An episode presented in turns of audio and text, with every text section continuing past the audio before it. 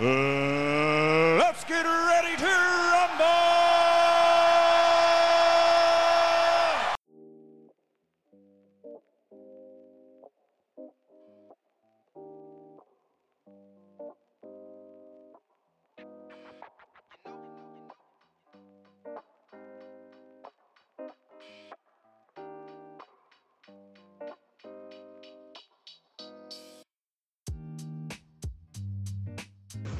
Yo, bem-vindo a mais um episódio do Espaço Cast. Hoje, dia 21 de novembro de 2019. Sim, eu estou aqui acompanhado de nossa rainha, senhorita Andressa. Olá pessoal, muito boa noite. Muitas coisas aconteceram essa semana, né? Wrestling em geral bombando. E é isso aí. E Vamos começar. acompanhando nossa rainha, temos também nosso poderoso senhor John. Olá, fã de wrestling. Aqui estamos nós para mais uma semana. Essa semana bem agitada, com coisas que a gente nem imaginava que aconteceria.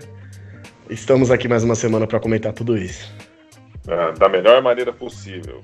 E tendo Sempre. como convidado de honra, sim, é ele, o inesperado, o mais conhecido como o Senhor das Trevas, Senhor Marcão. Olá, galera, tudo bem? Não esperava por isso, mas ele me ama mesmo. Hoje estamos aqui para falar de muitas polêmicas. Olha só, não é um fofocalizando, mas estamos aí, é o que tem pra hoje. Vamos lá. vamos começar pelas notícias da semana. Essa semana foi uma semana agitada, tá? Então vamos começar.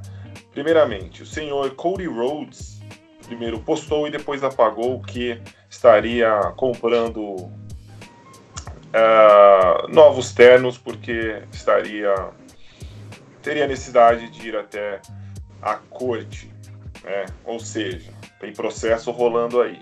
Então foi discutido pelo senhor Dave Meltzer que o motivo de tudo isso é o quê? Possivelmente o nome que a EW escolheu para o seu próximo eh, evento, que é Bash at the Beach. Incluindo também o pedido do senhor Cody Rhodes de usar o nome do seu pai ah, para ser para colocar o nome de um livro futuramente, contar a história do seu pai, uma biografia talvez, não sabemos ainda. É, esse seria então um dos motivos pelo qual o Sr. Cody Rhodes estaria comprando ternos novos. Se isso, se há necessidade para isso ou não, deixamos para vocês eh, escolherem, né? decidirem. Próxima notícia: Senhor Morty Skrull, que apareceu na intro do The Elite. Até se você prestar atenção no final, ele aparece também em uma imagem.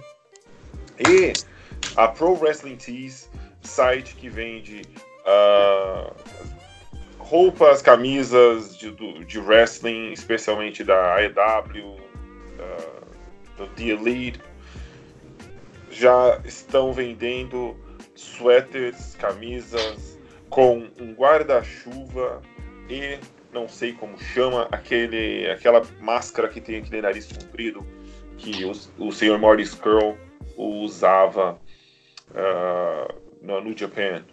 Contrato dele com a ROH acaba agora no final de novembro, então pode pintar na AEW como uma surpresa. E por fim, vamos. eh, A última notícia é que o senhor Jim Cornette pediu demissão ah, da NWA depois de fazer comentários racistas, ou melhor, um comentário racista e infeliz. O senhor Mark Henry já gravou um vídeo dizendo que está profundamente triste em saber que o Jim Cornette é uma pessoa que ele tem tanto carinho, que aprendeu muito com ele nessa, na sua carreira de wrestling, possa ter feito esse tipo de comentário. Disse então para o senhor Cornette aparecer para pedir desculpa ou declarar de uma vez que ele não gosta de pessoas de cor. Mais informações vamos estar postando na página. Ok? Então agora voltamos à programação dessa semana. que vamos começar falando sobre o resumo de tudo o que aconteceu, ou melhor, do que de mais especial aconteceu na programação da WWE. Dessa preparação para o pay-per-view dessa semana, que teremos War Games e Survivor Series. Vamos começar então com a nossa rainha fazendo uma apontando aí o que ela achou de mais interessante dessa semana da WWE, começando pelo SmackDown. Querida Andressa. É, a gente começou tendo com uma luta pelo SmackDown Tag Team Titles é, entre o New Day e o Revival. É, foi uma luta muito basicona, assim. Eu não sei o motivo da WWE continuar com esse segmento entre o Revival e o The New Day. Mas acabou que o New Day manteve os títulos e vai para vai o Survivor Series como representante do Tag Team Champions é, na Triple Threat Match entre War, War Raiders, é, os representantes Tag Team da NXT, que são os. Alguém me ajuda aqui, eu não lembro o nome. É do Undisputed Era. E o próprio New Day. A gente também teve uma luta é, do Dolph Ziggler e o Robert, Robert Roode é, em, contra o Wally e o Shorty D. E foi uma luta bem razoável, nada muito impressionante. É, comparação de um cara vestido de cachorro com a roupa do Roman Reigns, eu acho que isso foi o pior. Mas foi bom. É, foi bom. Né, a gente aproveita que tem. É, a, gente, a gente teve um segmento muito interessante, que foi a luta da Bailey contra a Nikki Cross. É, pela, pelo, pela chance do, de permanecer. Gente, permanecer não, desculpa é, mas pela chance de entrar do time é, representando o SmackDown no Survivor Series. É, e aí acabou que essa luta acabou num DQ, né? Porque a, a Tegan Nox, a Dakota Kai, a Mia Yim é, entraram é, na interferiram, né? Na luta, acabou sendo, né, acabando ali, confirmando a, as participantes do time feminino do, do SmackDown para o Survivor Series, que são Carmela, Sasha Banks, Dana Brooke e Nikki Cross, né? É, a gente teve para encerrar o SmackDown o Miss TV que tinha participação do The Fiend ou do Bray Wyatt e do Daniel Bryan, que apareceu para falar sobre o seu ataque, do, do ataque que sofreu, né? É, do The Fiend, e acabou que se confirmou a luta pelo título universal, que mudou de cor, né? Muita gente não gostou, mas eu achei bem interessante, a cor ficou bem bonito, por sinal. Mais bonito que o, o título de papelão do Daniel Bryan. É... E desse ano, infelizmente, a gente não vai ter a luta que eu acho que a galera tava todo mundo esperando para ver, que era a luta entre o Brock Lesnar, o Adam Cole e o The Fiend, uma triple, uma triple threat match é, no Survivor Series. Não sei porque a WWE não quis fazer essa luta. Eu sinceramente não entendi porquê. É, não sei se é por conta de tempo, não sei se eles preferiram não realizar uma luta que talvez não fosse agradar o público, então eles preferiram prevenir do que remediar, ainda mais por conta da luta entre o Bray Wyatt e o Seth Rollins no Hell in a Cell. A galera não estava esperando aquele resultado, eu acho que eles não queriam colocar um vencedor, talvez o Adam Cole por estar tá é, lesionado, parcialmente lesionado, que ele tá com um problema na mão. Talvez não desse conta de fazer uma luta tão pesada assim. Então eles preferiram é, deixar com que os títulos fossem disputados no Survivor Series é, pelos first contenders contra os first contenders de cada brand, né? É, o Raw de segunda-feira teve algumas coisas interessantes. É, começou com é, a Becky Lynch e a Charlotte Flair unindo forças contra as Iconics. Eu acredito que, eles estão tentando é, trazer é, as duas numa amizade, mas de uma maneira bem estranha, é, para não dizer que ruim, mas tipo, não tá tão, tão ruim assim, mas. Não tá convincente. Tá bizarro. Porque eles não estão querendo fazer a For Horseman, né? É, eu acho que no final é para acontecer algum tipo de interação For Horsewoman no Survivor Series. Eu, eu tenho essa sensação. É, porque a China Blazer, é, junto com a, a Marina e a Jessamine, elas atacaram a Charlotte e a, e a Becky durante a luta de tag team delas contra as Iconics, que foi uma luta muito boa, por sinal, eu adoro as Iconics. Elas têm um teor cômico é, dentre as lutas e tudo mais, então dá um, um entretenimento a mais nas lutas.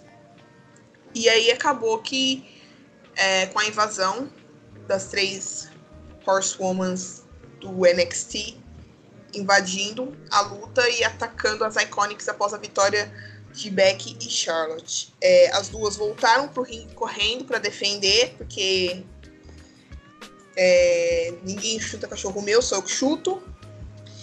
E acabou que, naquela confusão, a Becky soltou um soco num dos seguranças da arena.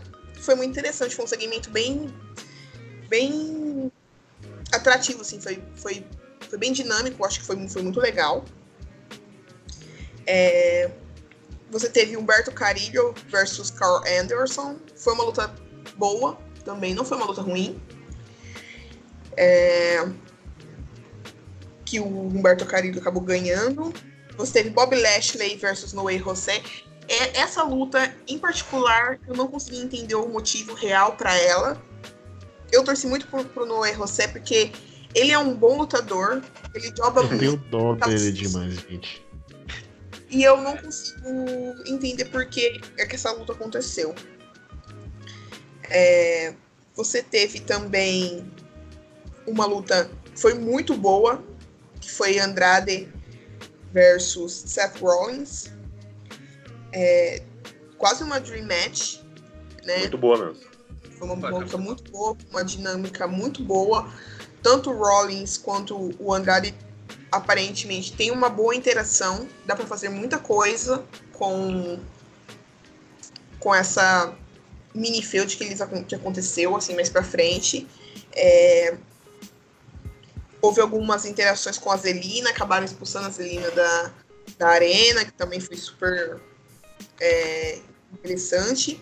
Ah, deixaram o André aí, sozinho. Né? Isso. Aí o Seth Rollins acabou é, ganhando por desqualificação. E aí o Calisto, o Gran Metallic e o Lince Dourado, o Lucha House Party, acabou invadindo para atacar o Andrade. E o Rollins voltou para defendê-lo. Também foi Nada novamente ver, né? cachorro que é meu, só eu é, e aí a gente é, teve Kira Tozawa e Buddy Murphy, né, que foi um show ao estilo é, 205. Também foi bem dinâmico, foi bem legal. Teve, a gente teve Eric, Eric Rowan versus Alex Malcolm. Mas eu acho que eles estão dando tempo pro Eric o Eric fazer pouco do show dele, tipo assim, você quer um tempo, sei que às vezes está insatisfeito, mas tô aqui um tempo para fazer o que você quiser, é, pode ter a liberdade de se expressar. Então, ele é o Brutamontes, ele fez coisas que o Brutamontes faz. Né? É, teve Kevin Owens versus Drew McIntyre. Essa luta poderia ter sido uma luta ótima se não fosse a intromissão do Triple H para falar abobrinhas. e que no final acabou em nada. E eu não sei também porque que ele invadiu, ele, acho que ele invadiu meio que pra falar que sobre o NXT, não sei o que lá, e no final é, acabou que não virou em nada. Oscar com a Kairi Sane versus Natália foi uma luta muito boa. Foi uma luta curta, sabe? Mas é, foi uma luta bem dinâmica.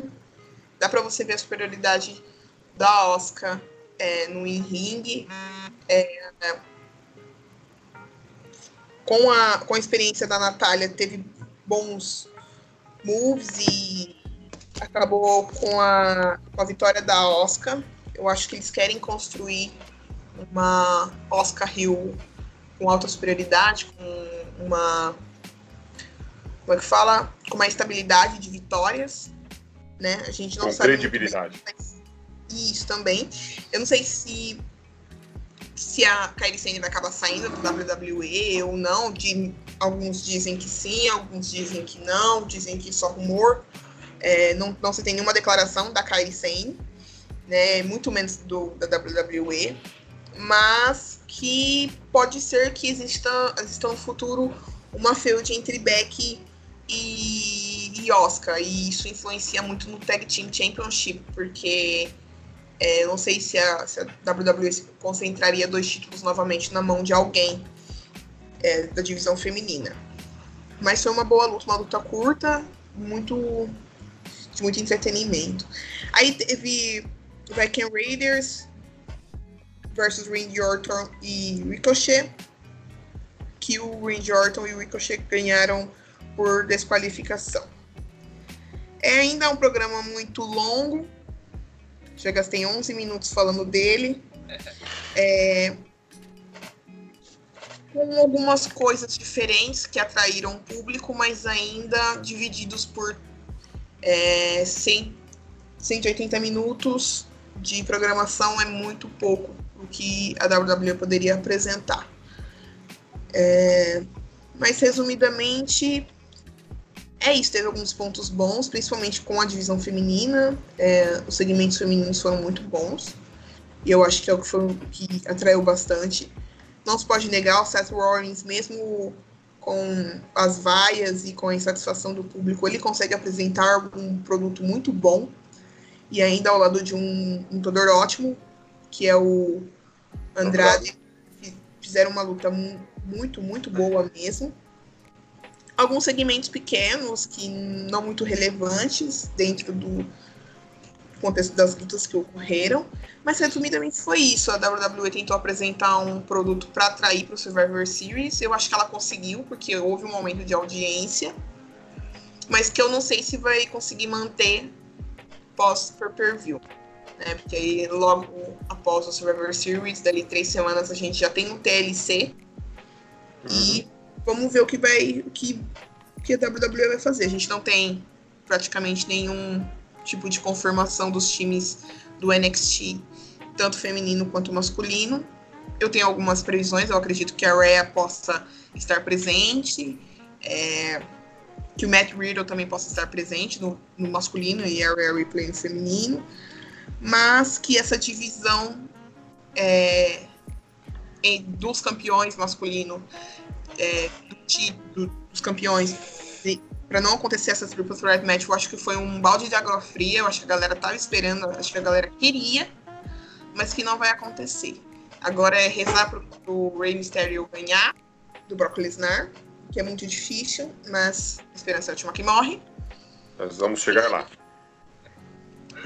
É isso, eu acho que o Raw e o SmackDown foram bem medianos, um pouquinho melhor do que da semana passada, alguns segmentos piores do que outros, mas no final dá para passar na prova.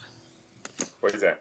é. Lembrando, antes de passar a, a bola ou fazer o segue para o nosso convidado Marcão, para falar da, o que, ele gostou do SmackDown e do, do Raw, lembrando que essa semana foi a primeira semana com efeito CM Punk e Monday Night Football também teve uma baixa pelos times que estavam envolvidos no duelo de segunda-feira do futebol americano. Então, Marcão, já sabemos que você, um dos seus favoritos da WWE é o senhor Roman Reigns. E o Cirão também, que hoje não está presente, é outro grande fã do CM Punk e do Roman Reigns. Além do cachorro que, que você viu que teve essa grande presença no SmackDown, o que mais que o senhor gostou? Ah, então. Tipo assim, no, no SmackDown eu gostei do final só. Quando chegou o final, eu falei assim, beleza. Tudo bem, foi isso. Eu, o que eu tô vendo aqui, a W tá mostrando um produto que ele já tinha mostrado há muito tempo, repetindo. Que é, como a Andressa falou, que o, o lado bom e o lado ruim estão se juntando, entendeu? Na mesma brand pra lutar contra outra brand. Certo? E não só do SmackDown, que eu tô falar agora também do Raw, fizeram a mesma coisa. E todo mundo sabe que quando chegar na hora que eles tiveram brand contra brand, todo mundo sabe que eles vão se trair. Né? Isso uhum. sempre acontece. Isso sempre acontece. Aí eu fico. Quando, quando eu vejo, eu fico revendo essa história se repetindo, eu fico entediado. E fico triste. Porque eles têm vários lutadores, para vocês poderem fazer várias histórias modificadas, uma coisa mais elaborada. E a WWE, eles correm para o passado e para repetir as coisas. Um dos, maiores erros foi esse aí que eu te falei, que é, que é trazer o CM Punk para tentar conseguir audiência. Entendeu? Que ainda não é confirmado. Depois a gente vai chegar nesse CM Punk. E, e no SmackDown Raw, as lutas que mais destacaram foi as femininas. E a que eu mais gostei entre os dois, estou resumindo, foi Seth Rollins e Andrade entendeu? Eu vejo um potencial entre fazer um grande field entre os dois. E até uma coisa em relação ao Daniel Bryan contra o Defind, contra o Bray Wyatt. Eu não sei se vocês se lembram que eles dois já tiveram interação lá no NXT no passado. Não sei se vocês se lembram. Quando eles começaram na Uhum. É. Já tiveram essa interação e eu acho que eles vão fazer uma ótima luta mas eu acho que não é necessário. Entendeu?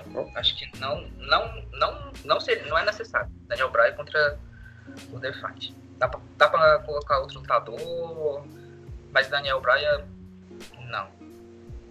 E pronto. Esse... É isso que. Ah, mais uma coisa, as invasões da NXT, eu tô. É repetitivo também, mas eu tô gostando. Não sei porquê, mas eu tô gostando. Eu, eu acredito, eu tenho uma eu acredito que eu, eu sei o porquê que você está gostando, viu, Marcão? É porque isso acontece muito, né? Isso a WWE usa bastante esse negócio de invasão, né? Ou não? É algo novo? Não, em relação à invasão do, do NXT, foi no Nexus e foi no SW, já fizeram isso. E é algo que eu gosto. Até mesmo repetir ah, claro. é algo que eu gosto. Eu, eu quero dizer que não é algo que a WWE faz com tanta frequência. Ela tem um, um, elenco vasto, ela pode muito bem fazer essa interação entre eles e de fato colocá-los para disputar alguma coisa, né? Que às vezes eles estão disputando nada, como diz a Andressa. O cara tá brigando, o mocinho tá brigando com o vilão, mas chega um, um visitante, eles vão bater no visitante, o, o vilão vira amigo do mocinho, sem motivo nenhum. E próxima semana o, vizinho, o, o mocinho tá batendo no vilão. E nós ficamos como? né? É, isso que. É, uma das coisas que também a, ela falou foi da luta com o Bob Lashley, né? Sim. Não tinha lógica nenhuma. Mas eu acho que na cabeça da Blue, dos criadores, botaram o Bob Lashley contra o Noé José, né? É. Foi, José, foi só pra, dar um up no Bob Lashley. Foi mesmo aquele pequeno up, entendeu? Aquele pequeno, insignificante up, mas tá. Entendeu? É uma perguntinha básica. Vamos continuar fazendo o Lashley bater no Rusev até quando? Até Eu acredito. Toda semana a mesma coisa. Ó, bolão, é. hein? Até o Royal Rumble, eu acredito. Quantas, quantas vezes o Bob Lashley vai bater no Rei José até o Royal Rumble? Não, não. O, do, do, do Angle. Do do Rusev com a Lana. Ah, do Rusev com a Lana. Até quando isso vai durar? Velho. Lá nos Estados Unidos eles amam esse tipo de história, velho. Ah, não sei não. Lá, o barulho tá igual, ninguém tá gostando disso, já estão pedindo para parar com isso aí. É, é, no, semana passada a gente falou né, sobre as vaias do público no, pro Seth Rollins. As vaias, quando o segmento da Lana e do Rusev começaram, também foi grande, viu? O povo tá de saco cheio disso aí. Sei não, e vai até o Royal Rumble. Será que não tem o. A WWE não tem o que dá pra esses caras fazer? Poxa. Não, não tem ninguém lá dentro que já. pra olhar e falar, não, gente, acho que já deu disso. Realmente não tem ninguém lá dentro pra falar que já foi? Vocês acham que não foi? Vocês acham mas eu acho que isso aí foi só meio um tiro no escuro. Eles tentaram atirar em algo no passado, pra ver se funciona no presente, é. pra ver se eles podem também usar isso no futuro. E não tá funcionando. Né? Então foi, foi só meio um tiro no escuro. Pra resolver isso é, é, fácil, todo mundo sabe. Bota o PPV, PPV, eles dois, luta, um ganhou, pronto, resolveu, tira, apaga, ninguém mais vai lembrar. A gente vai lembrar, porque foi ruim, foi horrível, mas deixa, passa aqui, finge que não aconteceu, entendeu? Pois e é. pronto. É. Só resolve isso desse jeito e acabou. A Andressa, como é uma das grandes fãs da, da Women's Revolution, deve estar bem feliz vendo a Lana ali fazendo papel de prêmio, né, Andressa? Olha, é, é um passo eu... para frente e 50 para trás. Eu acho que quando o Paul Heyman entrou com, dentro da, da, da criação do Raw, ele deve ter pensado assim, bom, como era o Raw, sei lá, 20 anos atrás. Vamos tentar trazer um pouco disso. Ele não tinha muito o que fazer com a Lana, eu falei, ah, vamos, vamos pôr ela pra fazer isso. Porque eu não, eu não, eu não consigo encontrar um, um motivo sólido para fazer o que, que eles estão fazendo com Mas a Lana Rusev na. Mas ela... no... Pera, desculpa. Acho que já. Eu eu acho que a, a, a Lana, ela podia até não ser uma lutadora exemplar, uma lutadora ótima e tudo mais, mas ela tinha é, o valor dela ali dentro, assim, dentro da Women's Revolution, como lutadora e, e tudo mais. Era só dar uma chance um pouco melhor, ou colocava ela de tag team com alguém, sabe? Uma Sim. coisa pra, sabe? Ou voltasse ela de manager do do Rusev novamente, mas do jeito e que foi um papel que ela fez bem, na verdade. Ela com o manager, ela não foi mal, sabe? Não, não, ela foi muito bem. E colocaram ela nesse papel ridículo, assim, que a galera não valoriza. Se fosse uma coisa assim diferente, que a galera valorizasse real é, a storyline, tudo, ok sabe? Colocar, colocasse ela com o Bob Lashley pra, sei lá, falou, olha, eu não. Eu tô cansada de você, eu vou colocar. Eu quero um alguém como quero ser manager de um lutador que seja melhor que você, pode destruir, sabe? Rompom pom pom, estilo Rihanna. Vamos fazer uma coisa diferente. Não. Colocaram ela para ser um pedaço de carne ali sendo disputado por, por duas pessoas que não estão lutando não estão fazendo bons segmentos e que não traz nada de relevante. Se fosse, tipo. Se fosse alguém, tipo, sei lá, Seth Rollins, que tá ali, que tá ali na labo todo dia ali, tomando vai, lutando e etc. Talvez teria sido menos pior, mas ainda assim seria muito ruim. Mas você pegou o Bob Lashley, que estava sumido, não estava lutando, não estava nada. ele nada. reapareceu simplesmente para fazer esse papel com a Ana. Então, assim, é, é, é, muito pior do que ridículo, sabe? É totalmente desprezível. E eu sinto muito pela Lana ter que fazer esse tipo de atuação, ainda mais relacionado algo ao casamento dela, entendeu? Eu não sei qual é o nível de relacionamento que o Rusev tem com o Bob Lashley. Mas eu sei que o casamento da Lana e do Rusev tem que estar muito sólido para fazer esse tipo de papel. Eu já vi a gente, pelo menos pelo que eu conheço das histórias, vocês com certeza sabem muito mais do que eu, que teve gente que já terminou casamento, já teve muita briga conjugal quando você mistura o wrestling com, com um casamento, algo que é pessoal. Só um nome? Só um nome? Chris Benoit. Não sei se vocês conhecem. Sabe? Então, tipo. Eu você... parei já pra pensar nisso também. Tipo assim, é. Beleza, enquanto tá gravando ali na frente da TV, mas, tipo assim, quando vão lá pra trás, os três. Mano, eu não sei como eles estão levando essa coisa. É muito pesado, sabe? Então, entre a, a, a interação do Rusev com o Bob Lash, eu sigo a Lana já faz longos meses aí, há um bom tempo aí, no Instagram, e eu nunca vi ele na, nas postagens dela e tudo. Eu vejo o Shemos, eu me, lembro, me esqueci quem é o outro, mas eu vejo o Shemos muito, muitas vezes. A interação entre pessoal entre eles, eu acho que incrivelmente não existe, mas é só profissional. E como eles fazem a atuação, eles têm que ser atores ali, eles levam isso pro lado profissional. E nada mais. Só que, como falou, fica estranho, porque esse tipo de atuação, hoje em dia, próprio Pro Wrestling, no universo que a gente conhece do Pro Wrestling agora, não é algo bom, porque isso é ultrapassado, entendeu? E para eles fazerem isso, o Rusev, a Lana e Bob Lashley, para eles fazerem isso, não, não é algo bom para a carreira deles. E principalmente para a Lana, porque eu me lembro que ela estava treinando, né?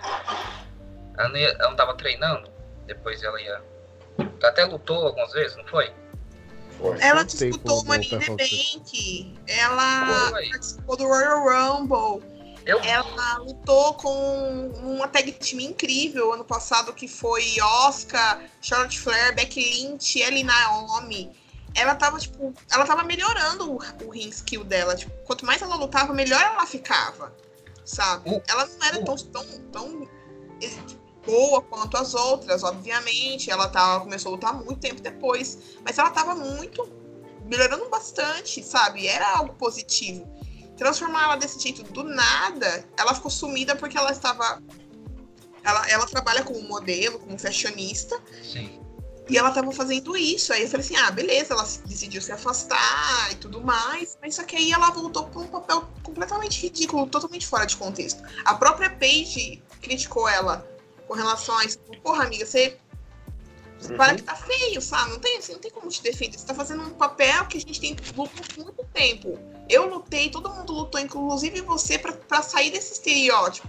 E você se submetendo a isso. Eu não sei qual é o tipo de relacionamento com o Bob Lashley. Eu acredito que seja inteiramente pessoal, até porque com o Total Divas, que ela fazia parte, é, ela tinha uma relação muito próxima com o Daniel Bryan, né, com a Brie Bella e tudo mais. Ela, inclusive, para lutar no Money in the Bank, o Daniel Bryan, é, ele ensinou ela como, tipo assim, como abria a escada, como é que subia, como fazia para tirar e tudo. Ele, tipo assim, passou um bom tempo ensinando ela, é, treinando ela para participar da luta. Ou seja, você viu um esforço dela para fazer parte dessa divisão feminina para fortalecer. E ela voltar desse jeito para ir contra a corrente é muito triste. Eu espero que tenha uma volta e que ela volte para lutar pelo menos, ou pelo menos para ser manager de uma lutadora feminina, entendeu? Tipo, a, a, a Liv Morgan, por exemplo, que tá, que tá sumida e tudo mais. Eu espero isso, eu espero que, essa, que esse segmento entre o Rusev o Bob Lashley acabe muito brevemente, porque tá cada vez pior. Bem, Você tem uma ideia de como a situação é pesada pelo fato do que a história em tese não começou com eles, começaram com a a Maria e o Mike Canelis, mano. O Mike simplesmente, Nossa, pós isso, pediu até demissão da empresa. Não deram até agora? Não deram, mas ele pediu demissão. Foi terrível. Mas foi... Enfim, é não sei a opinião de vocês, ou telespectador, telespectador. Olha isso. Me desculpe, são muitas notícias sobre Faustão e Gugu, está me deixando confuso. Ah, vocês que não é uma brincadeira, né? Mas é triste que pedir a Deus que tudo dê certo com eles, que eles possam se recuperar o quanto antes. Mas voltando ao tópico que estávamos discutindo, apesar de tudo isso ter acontecido, disso estar tá rolando, eu ainda acredito que a WWE ainda vai dar sequência para esse para esse ângulo, né? esse angle, para essa treta, por essa feud aí do Rusev é, e do Bobby Lashley com a Lana, uh, pelo menos até o Royal Rumble. O que é muito triste. Eu, para mim, eu já queria o fim disso quanto antes. Mas, enfim, deixando os programas semanais aí de lado e se vocês me permitem, vamos falar um pouquinho de NXT, que para mim foi muito, muito, muito bom essa semana. Especialmente para mim, lógico que o main event foi especial, claro, mas melhor luta do NXT foi Ripley contra Becky Lynch. Andressa, você gostou dessa luta ou não? Eu achei incrível. Melhor luta da semana. E da promo? O que você achou da promo da Becky?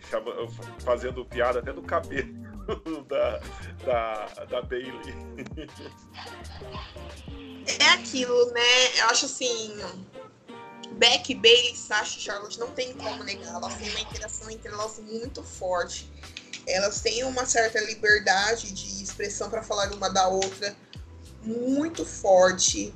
Que você acredita piamente no que elas estão falando. Então, tipo, é mais do que do que ensaiado. Assim, é, a entrada da replay foi aquela conclusão, tipo, meu Deus, vai acontecer aquela luta dos sonhos. Uhum. E acabou proporcionando, eu acho que, pelo menos uma parte do que pode ser incrível futuramente, né? A gente teve a invasão das Force Woman, pelo menos parte do, do NXT, a, a China apareceu para atacar a Beck, e aí as duas se juntaram contra China, Jasmine e Marina, novamente dizendo cachorro é meu, quem chuta sou eu. E foi incrível assim a luta, foi muito dinâmica, é... bons golpes. A reação do público a foi muito, muito legal. Muito inteirada na luta, a galera, a galera tipo, querendo que a luta acontecesse mais. Eu acho que a galera até ficou meio chateada na hora da invasão, que eles queriam ver uma resolução daquela luta. É, ver a Beck de volta com uma outra gimmick, é, com, uma, com uma gimmick forte, uma gimmick poderosa, porque ela saiu do NXT ainda, ela não tinha uma gimmick tão, tão sólida ainda. Ela tá como, como The Man ali foi muito, foi muito interessante, foi muito especial, porque a primeira vez que ela entrou, ela entrou como se fosse um leprechaun, assim, do irlandês, e a segundo, primeiro retorno que ela faz, ela vem como a maior estrela da WWE. Isso foi muito, muito empoderador, foi muito chega até a ser um pouco emocionante ver ela entrando com a mesma vontade, com a mesma com o mesmo, com o mesmo amor, com a, com a mesma vontade que ela tinha quando ela entrou e, e agarrou a oportunidade que ela que foi oferecida para WWE, da WWE para ela há seis anos, sete anos atrás, oito anos atrás, e para um público pequeno, né, num, num, num ringue onde, volta, onde em volta é barricada de, de grade, negócio super é, me, menor, assim, uma produção bem menor, mas você vê lá, ela tá lá 100% como ela sempre esteve. Então, assim, foi incrível, incrível. Faltou Charlotte voltar também, é, mas provavelmente futuramente, quem sabe. Foi, o, foi o melhor segmento. O legal também foi a, ela conversando com, a, com, a, com, a, com os fãs, quando os fãs estavam dizendo que a Ripley ia matar ela, ela olha para os fãs e fala: então chama ela aqui que nós vamos resolver isso agora. foi, foi muito legal, foi espontâneo, foi. É, realmente, para mim, foi, foi muito bacana. Não sei, o Marcão, você, você gostou? Você viu essa luta? Eu vi, eu vi, gostei muito da, da luta. Você vê que a, a, é como se elas já estivessem lutando há muito tempo. Entendeu? Pois é. É uma química, né? Muito, muito é, é legal é, as duas. É isso que eu acho, eu, eu, eu gosto quando eu vejo essa naturalidade entre dois. Entre, entre duas pessoas no ringue, você vê que é como se elas já tivessem feito isso há muito tempo, juntas. E eu gosto disso. E pra mim também foi uma das melhores lutas da, da semana. Sem dúvidas. É, outro ponto legal também foi a invasão que teve no NXT. Lógico que cabe críticas aqui, porque só um spoiler se você não assistiu, mas o. Poxa, até o Ryder tava lá. Sim, o o Zack Ryder tava na invasão do NXT.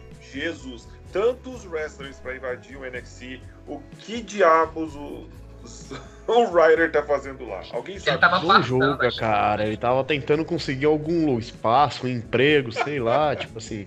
Não julga, velho. Ele tá tentando. É isso aí, pelo menos tá fazendo o papel de figurante. Parabéns. Pô, Exato, ele o- chegou lá como não queria nada, ele perguntou se já podia ficar, se semana que vem ele pode voltar de novo. Ah, de novo, o figurante, já não bastava aquele passado dele. Ou, ou- ou pode ser, qualquer coisa chamamos o, o, o Rosei, né? O No Way Rosei tá lá apanhando do Lashley. Então, tipo assim, não julga os caras, os caras têm que abraçar a oportunidade. É, outro, outra luta também que eu achei muito boa foi outro ponto positivo pro NXT foi a luta do Revival contra Undisputed Era. Foi muito legal. Né? Teve. Foi bem melhor do que a luta do SmackDown contra o Revival contra o New Day, o New Day não, é, não é mesmo, Marco? Foi, é isso que eu tava falando antes, que você vê. Eles lutaram na mesma semana, né? O The Rival, lutaram no NXT e no SmackDown. E você vê a diferença de liberdade, certo? Quando deixam os lutadores livres para poder fazer um- uma luta boa, entendeu? A do SmackDown foi bem padronizada, eu achei. Foi algo que, se você já vê muito tempo, você já sabia o que ia acontecer, como isso possivelmente ia acabar. Mas do, do NXT foi. Eu achei muito boa mesmo. E me fiquei surpreso. Porque eu não esperava que fosse. Que fosse assim. Como tu, você tinha comentado antes, né? Que o Revival, por causa da atitude, eles são mais rápidos, né? Uhum. E o Revival conseguiu pegar isso. Entendeu? Porque você pode olhar que o Revival tá no SmackDown, eles estão fazendo lutas assim, já padronizadas. Eles já perdem esse tipo de velocidade, entendeu? Já Uhum. Mas Você falando desse negócio da velocidade, você consegue destacar bem. Você pegou, você teve lutadores que, que, que apareceram no NXT que lutaram, como o Becky Lynch e o The Revival. E essas mesmas pessoas lutaram no É, Raw e. SmackDown. E eles tiveram lutas completamente diferentes. Eu nem falo muito da Becky, porque a Becky conseguiu fazer uma boa luta também na segunda-feira. Não foi uma luta de, de um tempo muito longo, mas foi algo muito atrativo e muito entretenimento. Mas o você consegue perceber que existe um problema crônico, real, de criação, de bucagem e de lutas dentro do Raw e do SmackDown. Porque você pega o mesmo. a mesma tag team, os mesmos lutadores, você coloca pra lutar em dias diferentes, com, com lutadores que conseguem proporcionar boas lutas. Você teve o Kofi Kingston, Kofi Kingston, a luta dele no Elimination Chamber esse ano foi uma luta incrível. Tipo, a galera tinha até esquecido quem era o Kofi Kingston. Quando ele apareceu pra lutar, você falou, meu Deus, o que, que está acontecendo? E você teve lutas, uma luta super básica, apagada, xoxa, pra uma luta que foi incrível contra o- a- o, o Undisputed Era. Então você Uhum. percebe que não é nem os lutadores em si, são é a produção que a WWE dá e, e proporciona para cada brand. Entendeu? O, o Triple H fala: Isso aqui eu quero que seja bem feito, eu vou fazer, eu vou pensar nessa luta, eu quero que as pessoas tenham essa reação. Parece que o, o o SmackDown, sabe aquelas produção de larga escala? Tipo, faz uma Mas coisa é básica a mesmo e. situação que, tipo assim, chega na, segunda, na sexta, nego vai virar pra você e falar, ó, você vai fazer isso, isso e isso. Chega na quarta-feira, o cara vai virar pra você e falar, vai lá no ringue e faz o que você sabe. Pronto, não vai ficar embaçando na sua ouvido, sabe? É, eu tinha, tinha caído aqui, mas esse- era isso que eu ia falar que ela, que ela falou, e também eu ia falar isso. É como eu falou, os caras chegam e perguntam assim, ó, você faz isso, o outro chega assim e pergunta assim, o que você pode fazer? Entendeu? Aí o que você pode fazer? Aí ele fala e manda lá no NXT e pronto. Ele só tem que fazer isso. É, é simples. A WWE chega pros lutadores, o SmackDown e o Raw falando assim, o que vocês podem fazer. Aí eles mostram o que podem fazer e eles fazem. Eles só querem fazer isso em evento. Sim, aí teve uma luta, teve a luta do, do Ricochet também, que eu achei. Foi o Ricochet contra o Matt Riddle. Matt se eu Riddle. não. Isso, se eu não estou enganado. Foi uma luta ok, né? E lógico que tô doido para chegar e falar logo do main event, que para mim foi muito legal. A luta em si do Adam Cole, baby, ah, na, na- na escada, né? Pelo, pela prioridade no, no War Games, foi excelente. Foi uma, foi uma luta espetacular. Eu gostei demais do, do, do main event do NXT. Não sei a opinião dos colegas, não tô nem falando da invasão ainda. Mas foi, foi muito legal. É, e depois, quando ocorre a invasão, tem pontos ali que são interessantíssimos. Foi legal, a Dessa, não sei se ela vai concordar comigo, mas eu achei que foi, foi, foi bacana, foi muito bem feita. Quando a Carrie Sane encontra a Yoshirai e ficam as duas se olhando, apontando o dedo uma pra outra. Tipo, ah, você por aqui. Com certeza, foi muito interessante. Eu acho que Kairi Sane versus Yoshirai deve ser, deve ser uma Dream Match, que pra mim com certeza é. E foi super interessante ver que o retorno da, da Sarah Logan aparecendo no novamente é, no, no horário nobre, vamos dizer assim, né? Do, da WWE. E ser chamada para fazer parte do, do Raw da, da- do time do Raw e aparecer na invasão foi muito interessante. Eu acho que a galera não esperava. É, eu, eu esperava pelo menos o retorno da Bailey, ou liderando essa invasão do SmackDown, ou da Sasha Banks, principalmente é, liderando a invasão do SmackDown. Mas infelizmente não rolou. Mas foi, foi muito boa, foi, foi muito engraçado a Nikki Cross aparecendo com uma tampa de latão Foi mesmo. sair batendo nas pessoas de maneira aleatória. E é isso, vamos esperar para ver como é que vai ser a luta feminina, né? Principalmente com, a, com o time do NXT. Sim, a, a, a Dana Brooke invadiu, a Carmela invadiu. A- assim, quem invadiu foi legal. Eu, eu ainda acho que poderia ter sido feito de uma maneira mais criativa, mais interessante. Assim, lógico que eu gostei. mas poderia ser melhor. Com certeza. Com certeza. Eu, eu tive essa impressão. Porque, poxa, o Zack Ryder foi. Eu olhei, eu olhei, eu Zack Ryder? O que, que você tá Caraca, o fazendo? Zack Ryder está aí. Será que ele vai ficar no NXT? Ele vai ficar de porteiro lá. É, não dá pra comparar a invasão da, do- da divisão feminina do SmackDown no Raw no Survivor Series passado, né? Você É, tinha exato. uma correria de câmera, você viu a Beck fazendo um disarm her na Honda, de repente ela apareceu sozinha e a, a divisão feminina lá em, em cima do ringue, de repente você vê um monte de mulher vestido azul e aquele corre-corre, soco e sangue. Não tem nem, nem. Olha, foi incrível. Acho que foi a melhor invasão que eu já vi do- de todos os Survivor Series que eu já assisti. Mas esse eu acho que foi, por mais que tenha sido menor, eu acho que não, talvez não tenha tido tanta. Apesar de uma alta expectativa, foi bem, foi bem produzidinho, assim, eu acho que também por, conta- por conta do tempo e do local, eu acho que não deu muito para fazer algo muito elaborado também, por conta do, do- do tamanho do lugar e como é que eles vão invadir, por onde eles vão entrar e, e tudo que aconteceu, é, comparado em relação à- invasão feminina do, do, do SmackDown no Raw do ano passado. Mas foi, foi muito legal, foi muito interessante, principalmente a interação feminina das divisões do NXT e do main roster, entre aspas. E o que eu mais gostei, para finalizar, pelo menos a minha parte dos meus comentários sobre o NXT, lógico que foi Seth Rollins aparecendo para fazer o save e dar de cara com o Blackheart, Sr. Champa.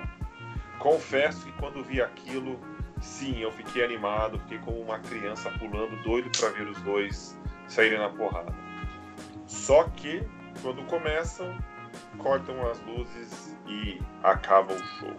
Vai ter que esperar para esse confronto mais para frente, né? A sua opinião, Pois é, ficou para outro dia. Mas eu gostei, gostei pra caramba, fiquei surpreso, em, em, especialmente com a luta da, da Ripley e da Becky. Eu não estava esperando a Becky aparecer no NXT. É, poxa, e, e, a Ripley, quem acompanha o nosso bate-papo, o nosso programa, sabe quão, quanto eu estou surpreso com a Ripley. Ela, se a WWE não fazer o que a WWE sempre faz, que é queimar pessoas talentosas, a Ripley vai ser aí uma grande surpresa. Eu falo isso porque no passado aí, a, a Dessa mesmo vai concordar comigo. Ember Moon saiu do, do NXT como uau, chegou na WWE e se transformou o quê? É. A Asuka, e agora? Invencível. Foi pra WWE ah, ah. o quê? É? é complicado. Tomara que isso não aconteça com a Ripley. É, isso também é um dos maiores exemplos foi o Finn Belo que teve que voltar pro NXT. Né? É. Você vê que. Então, esse é um dos meus, meus medos de juntar esses três. O SmackDown Raw, tudo bem, mas botar o NXT, que é o, o top, né? Que tá mostrando ótimas lutas, ótimas interações e tudo mais. Juntar eles três assim. Eu, eu, acredito que eles vão fazer isso agora, vai você e depois vai voltar tudo normal. Entendeu? sem ficar misturando NXT demais com o SmackDown Raw. Porque é isso que acontece. Quando alguém sobe do NXT, ele fica um tempo e some. Entendeu? Esse é o momento. Tem muita gente do NXT que deixa lá, quieto, fazendo trabalho, que tá muito bom lá, entendeu? Sim, sem dúvida. E mais, assim, nós vamos falar mais sobre isso Marcão, no momento que discutimos War Games e Survivor Series. É, Andressa, você, você tem algo mais a dizer sobre o NXT?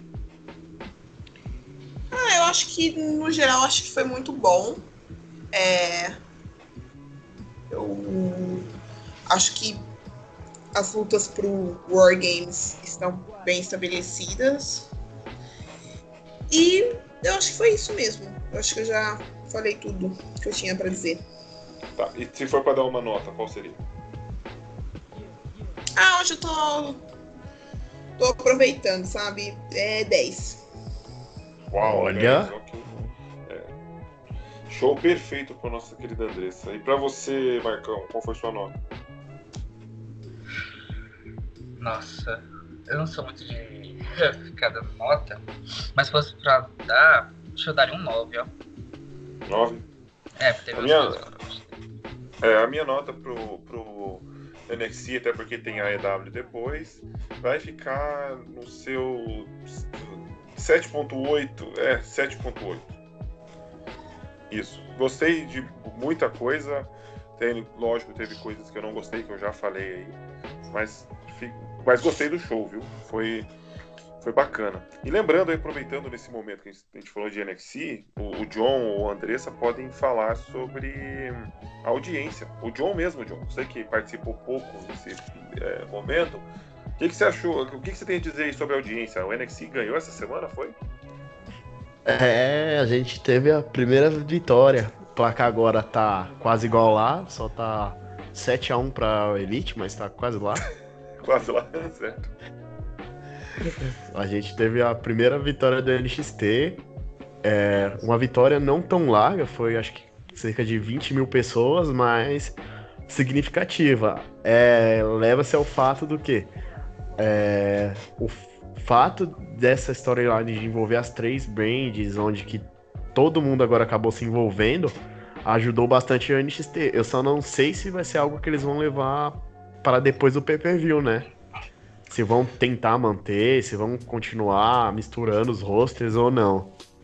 Mas é. de início, pelo menos é a primeira vitória do NXT. Eles estavam precisando disso, né? Porque a situação já tava ficando chata até. pois é. E quando fala, daqui a pouco nós vamos falar de AEW, você vai perceber que o show da AEW não foi nada ruim. Foi bem pelo contrário. E o que é curioso, né? Para você ver o que faz você ter um, um, um, roster grande e se a WWE quiser apostar nessa forma, como o John tá falando aí, e depois do pay-per-view misturar mais o time, pode dar bons resultados, né, John? Então, vamos meio ver que, aí. Meio que a WWE tá usando o NXT como suporte pra audiência. Quando juntou os três, entendeu? Se você pensar bem. Então É, jogando bem. Eu acho que pode ser, é, mas eu acho que. É, eu, assim, eu acho que eu já, eu já falei isso antes. O, o NXT e a, a EW, ela- eles têm uma programação muito diferente. Muito não, mas tem uma programação diferente uma da outra. Então, eu acho que é mais por atração também de público, assim. Essa, essa vitória da, do NXT sobre a EW na audiência, eu acho que realmente foi por conta da do- dessa invasão do Survivor Series. É, mas só que pra, eu acho que pra EW conseguir é, é, a EW não, desculpa, o NXT é, conseguir atrair a audiência, que em tese é da EW, ela tem que fazer um produto um pouco mais parecido, né? Porque a galera que assiste a EW, ela gosta, por exemplo, do tipo de fala, que a da linguagem que, a, que, a, que o show proporciona, né? O povo gosta de sangue. Essas coisas a, a, a WWE não vai aparecer. Então você não vai ver uma luta hiper mega hardcore, entendeu? igual você vê durante pro- a programação da EW. É, então talvez essa seja a diferença. Talvez seja esses 100 mil é, telespectadores que a WWE acaba perdendo. Mas pode ser outras coisas também, porque eu acredito que o NXT tem uma grande é, uma grande storyline, ela é uma, uma, uma brand consolidada. Você vê ótimos storylines, você vê ótimas lutas e eu não sei aonde a WWE tá pecando pra, pra ganhar Nas outras brands ou só no NXT? do NXT. No NXT. É. Se eles conseguissem fazer algo ficar mais. mais pesado que nem o. A EW, eles conseguem ultrapassar. Hum. Eu, eu acho. Fazer um, em vez de ser livre para todos os públicos, fazer algo tipo 14. É, isso. Aumentar um pouquinho. Assim. Tem um pouco. É difícil, porque tem um pouco de frustração do- dos fãs que perderam fé mesmo no produto da WWE. Que existem.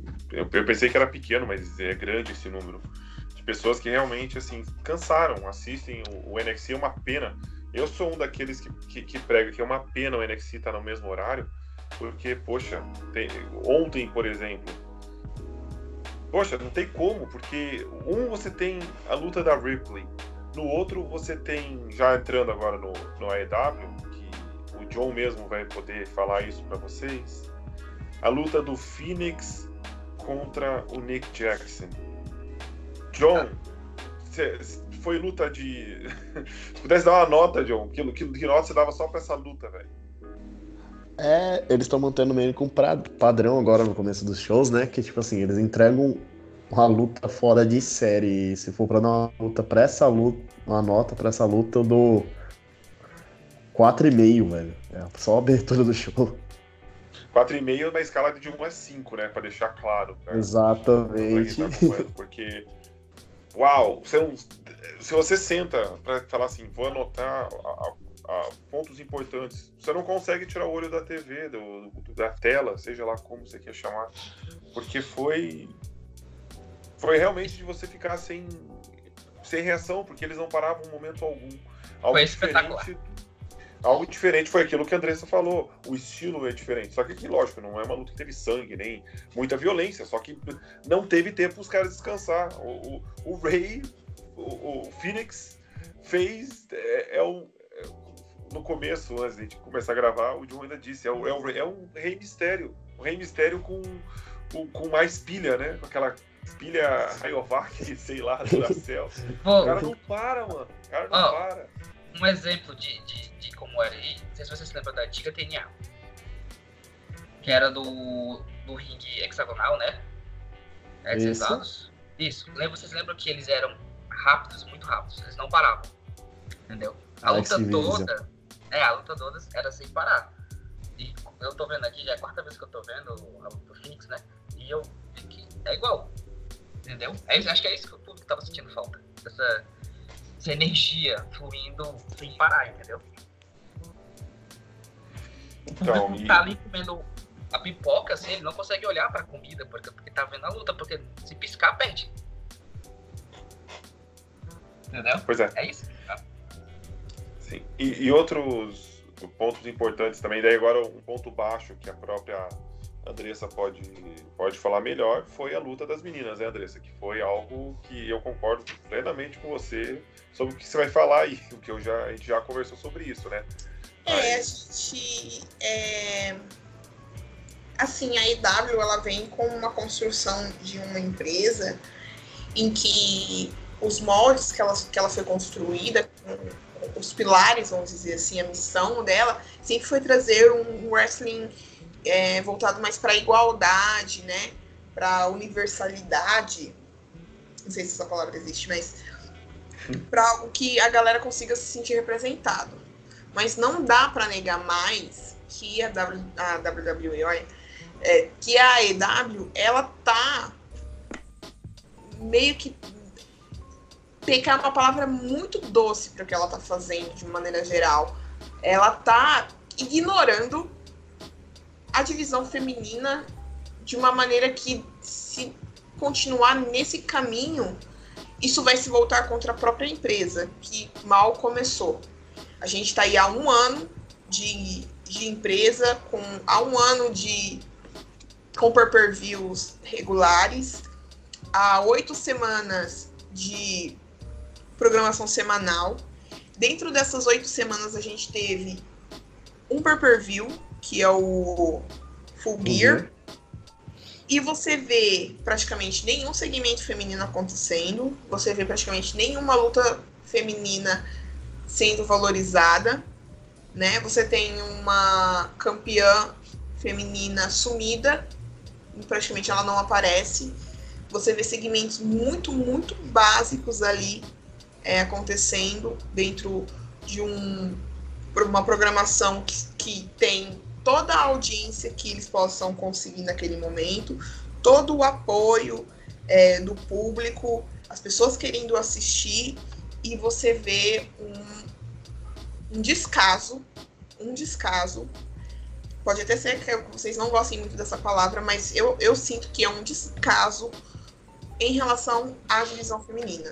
Você teve uma First Contenders Match entre Britt Baker e Hikaru Shida no meio de uma card, de um card incrível dentro da programação, obviamente, mas que eu particularmente é, deveria ser pelo menos um main event, porque você não teve lutas pelo título de tag team, você não teve lutas pelo título masculino da EW, você não teve lutas pelo First Contenders Match, você teve segmentos, obviamente, tudo, mas você teve uma luta com um público muito morto, a galera levantando para ir pegar cer cerveja, bebidas, enfim, galera levantando às vezes também para ir no banheiro, galera falando no celular, conversando do lado, é, a Brit, infelizmente, não sei porquê, às vezes por uma certa insatisfação, é, ou por cansaço também, muito, muito, é, como eu posso dizer, letárgica dentro da luta. A Hikaru tentando fazer o máximo que ela podia para atrair o público, para atrair a atenção. É, uma luta super monótona, foi uma luta de 10 minutos, não foi muita coisa, foi, foi muita coisa, por sinal, tipo, comparado à luta entre Natália e Oscar, que durou 6 minutos, você teve uma. Colocando por base de comparação, você, colocou, você teve é, uma luta muito mais dinâmica, uma luta com uma, uma interação do público muito maior dentro de uma programação que relativamente foi ruim.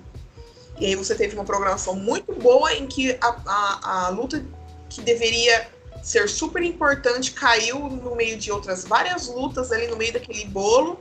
Eu não assisti, é, gente, eu peço perdão, não assisti a EW, não sei qual, qual foi o main event, mas que com certeza, se tivesse qualquer tipo de luta por título, ou por first contenders, ou alguma coisa que se culminasse uma luta pelo título ali, a gente poderia estar conversando, ah, beleza, essa luta aconteceu, etc. Já tem uma storyline programada, preparada e tudo mais. Se você não teve uma storyline, você não teve uma aparição da campeã, você não teve um, uma chamada sequer. Depois dessa luta não aconteceu mais nada relacionado à divisão feminina. Você não teve a aparição da Brady Rhodes, você não teve a aparição da Karma, você não teve a aparição da Nyla Rose você não teve a aparição da Shanna, você não teve a aparição de ninguém. Foi uma luta completamente aleatória com o First Contenders Match pelo título feminino da EW. O que está acontecendo?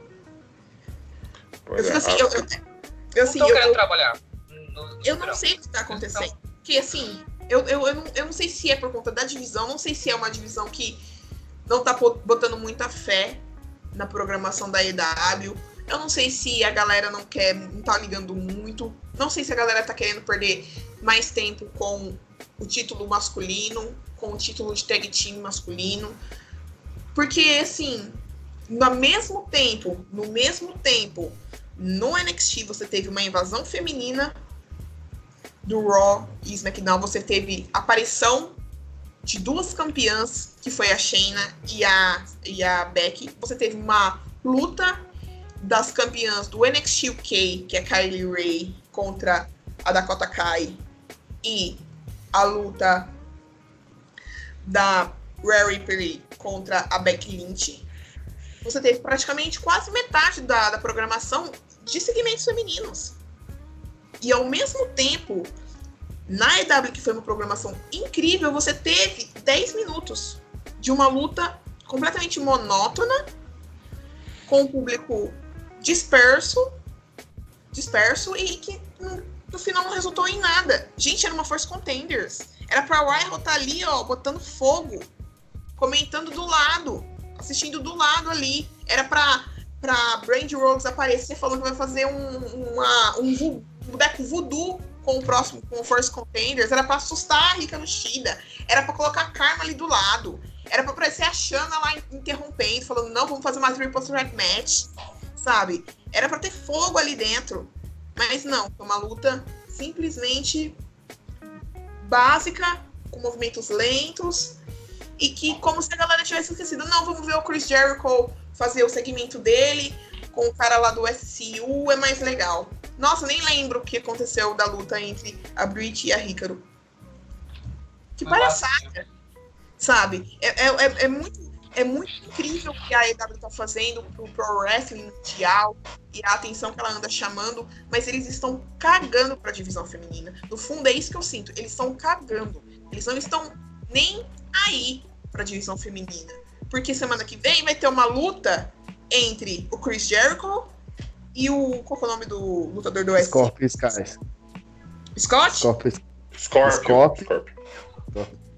Enfim, esse cara que eu não entendi o nome, desculpa. Mas você vai ter essa luta e você vai ter uma luta entre a Hikaru Shida e a Raiho.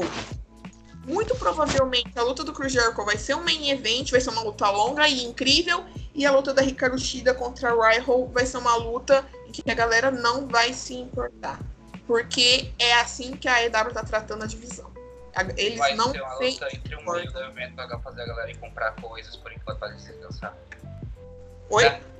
Vai ser uma luta entre o meio do evento, o público sair pra comprar coisa pra voltar. Infelizmente, é isso que vai acontecer. E sabe o que, que me deixa triste?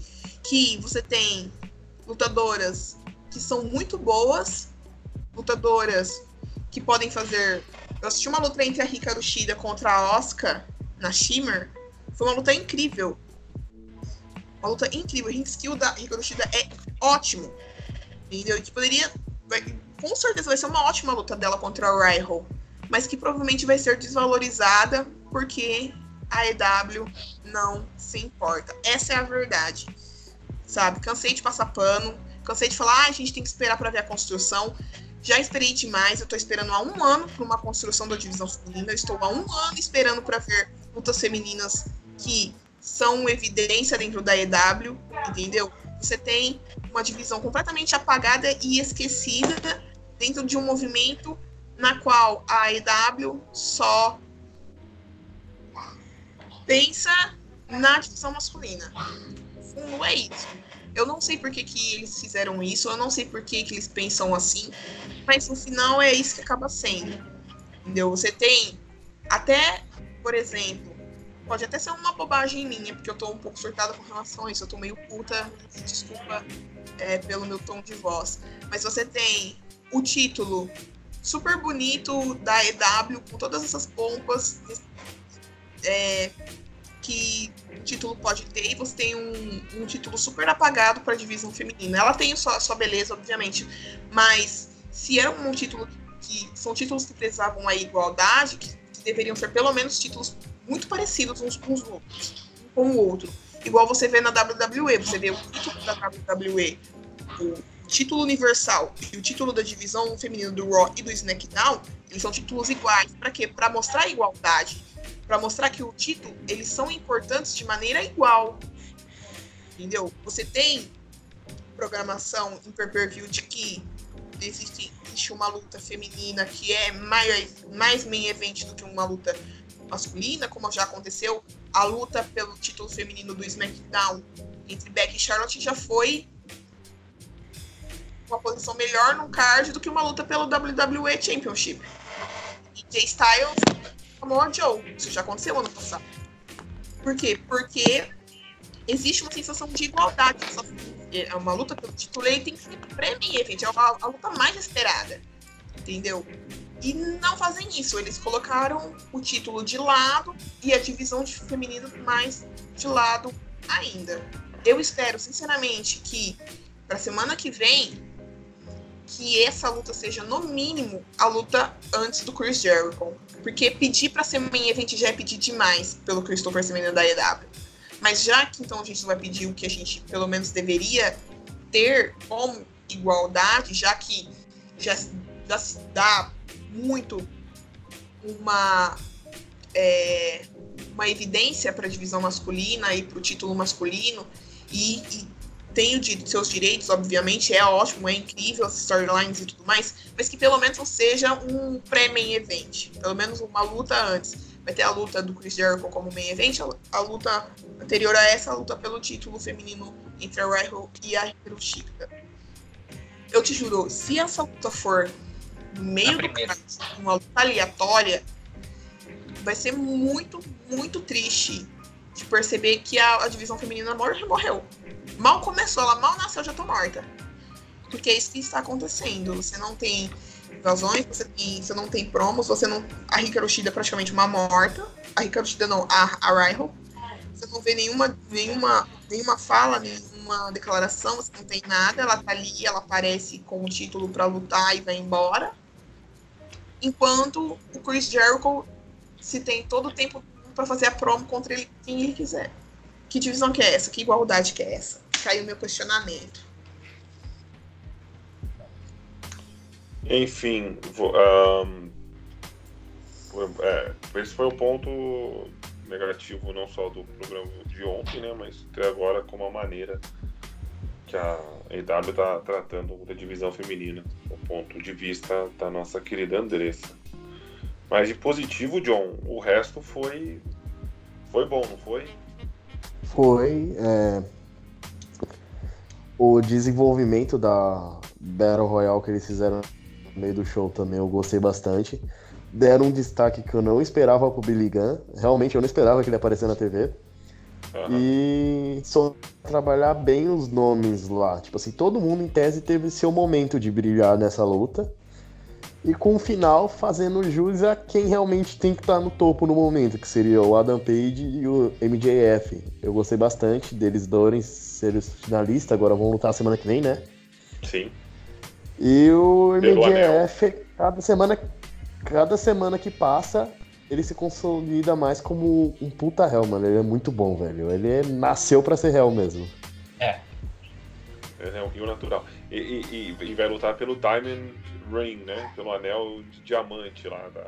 Exato. Não sei pra onde que esse anel vai levar, mas. o, Cada um a cuida do seu anel. Né? A EW vai fazer um anel diamante? É, pro. É, é, assim que é chamado o anel, Marcos. Não sabemos se vai ser realmente de diamante mesmo, mas eles é. estão chamando o anel, anel de diamante. É porque vai ficar, hum. Vai ficar muito engraçado ver eu, eu, na minha opinião, né, o MJF com esse anel. Eu não sei se vocês, se vocês já assistiram o Super Bowl. Hum. Os ok, campeões, claro. Os campeões do Super Bowl, eles não recebem anéis? Campeões da NBA também recebem anéis. É, uhum. acho que eles estão querendo fazer isso também no, na EW. Mas ele teria que ser campeão de alguma coisa, né? Receber o anel sem ser campeão não faz sentido. Outra, é, outro caminho sem sentido, né? Mas, enfim, é que foi anunciado que seria então a luta por esse anel. E lembrando que no Battle Royal teve o foi legal também a aparição do o ataque do Spears contra o Janela, né, que vai dar seguimento na treta deles. E o Spears com uma cadeira em mãos, né? e na hora que o Jimmy Havoc se descontrolou e saiu dando é, grampeado em todo mundo. Ele foi, é, eu vi isso aí. Ele botou no, até no Billy Gunn. Foi, foi. Foi incrível. E lógico que não podemos esquecer de falar a aparição do Luchasaurus, né? Mais uma vez. Até lutou. Luchasaurus para mim é, é, é, ele, esse cara vai estar no main event, não, não vai demorar, viu, gente? Não, é, o crescimento dele ele tá absurdo e ele tá com a força com o público grande demais. Ele. O, acho que maior que o crescimento dele só o do Orange Cassidy, que aí é coisa de outro nível. o Orange Cassidy com, uh, no Battle Royale foi muito engraçado, né? Foi incrível. é, eu gosto do Orange Cassidy. É, é, muito legal, é muito legal mesmo. É, é, esse tipo de coisa você tem, como o John foi muito bem. Todo mundo teve seu, teve seu momento ali. Não foi nada fora, fora do sem, sem nexo, né? Que apareceu ali e você não entende o porquê. Não, tem aí o porquê, né?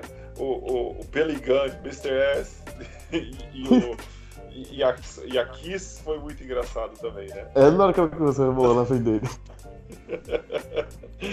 São coisas que realmente ali faz você ficar entendido. E depois disso temos o. Depois do, do Battle Royale, que também para mim foi. Aí que entra a comparação ao que nós estávamos conversando antes de começar a gravar, que foi a luta do, do tag team, do Private Party contra LAX. E uau! Uau! Que luta. Muito bom. Mais, não, mais House Party, House Party é demais. Desde a entrada, desde os comentários, falando do peso dos lutadores, que é puro, puro álcool. Pesa 200 Private quilos. Party é... é muito bom. É... Do, independente do adversário, toda semana eles estão entregando um ótimo trabalho. Eles são uma tag, tipo assim, absurda demais.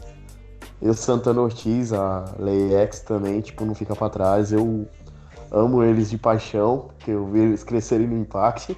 Uhum. E eles são, tem uma.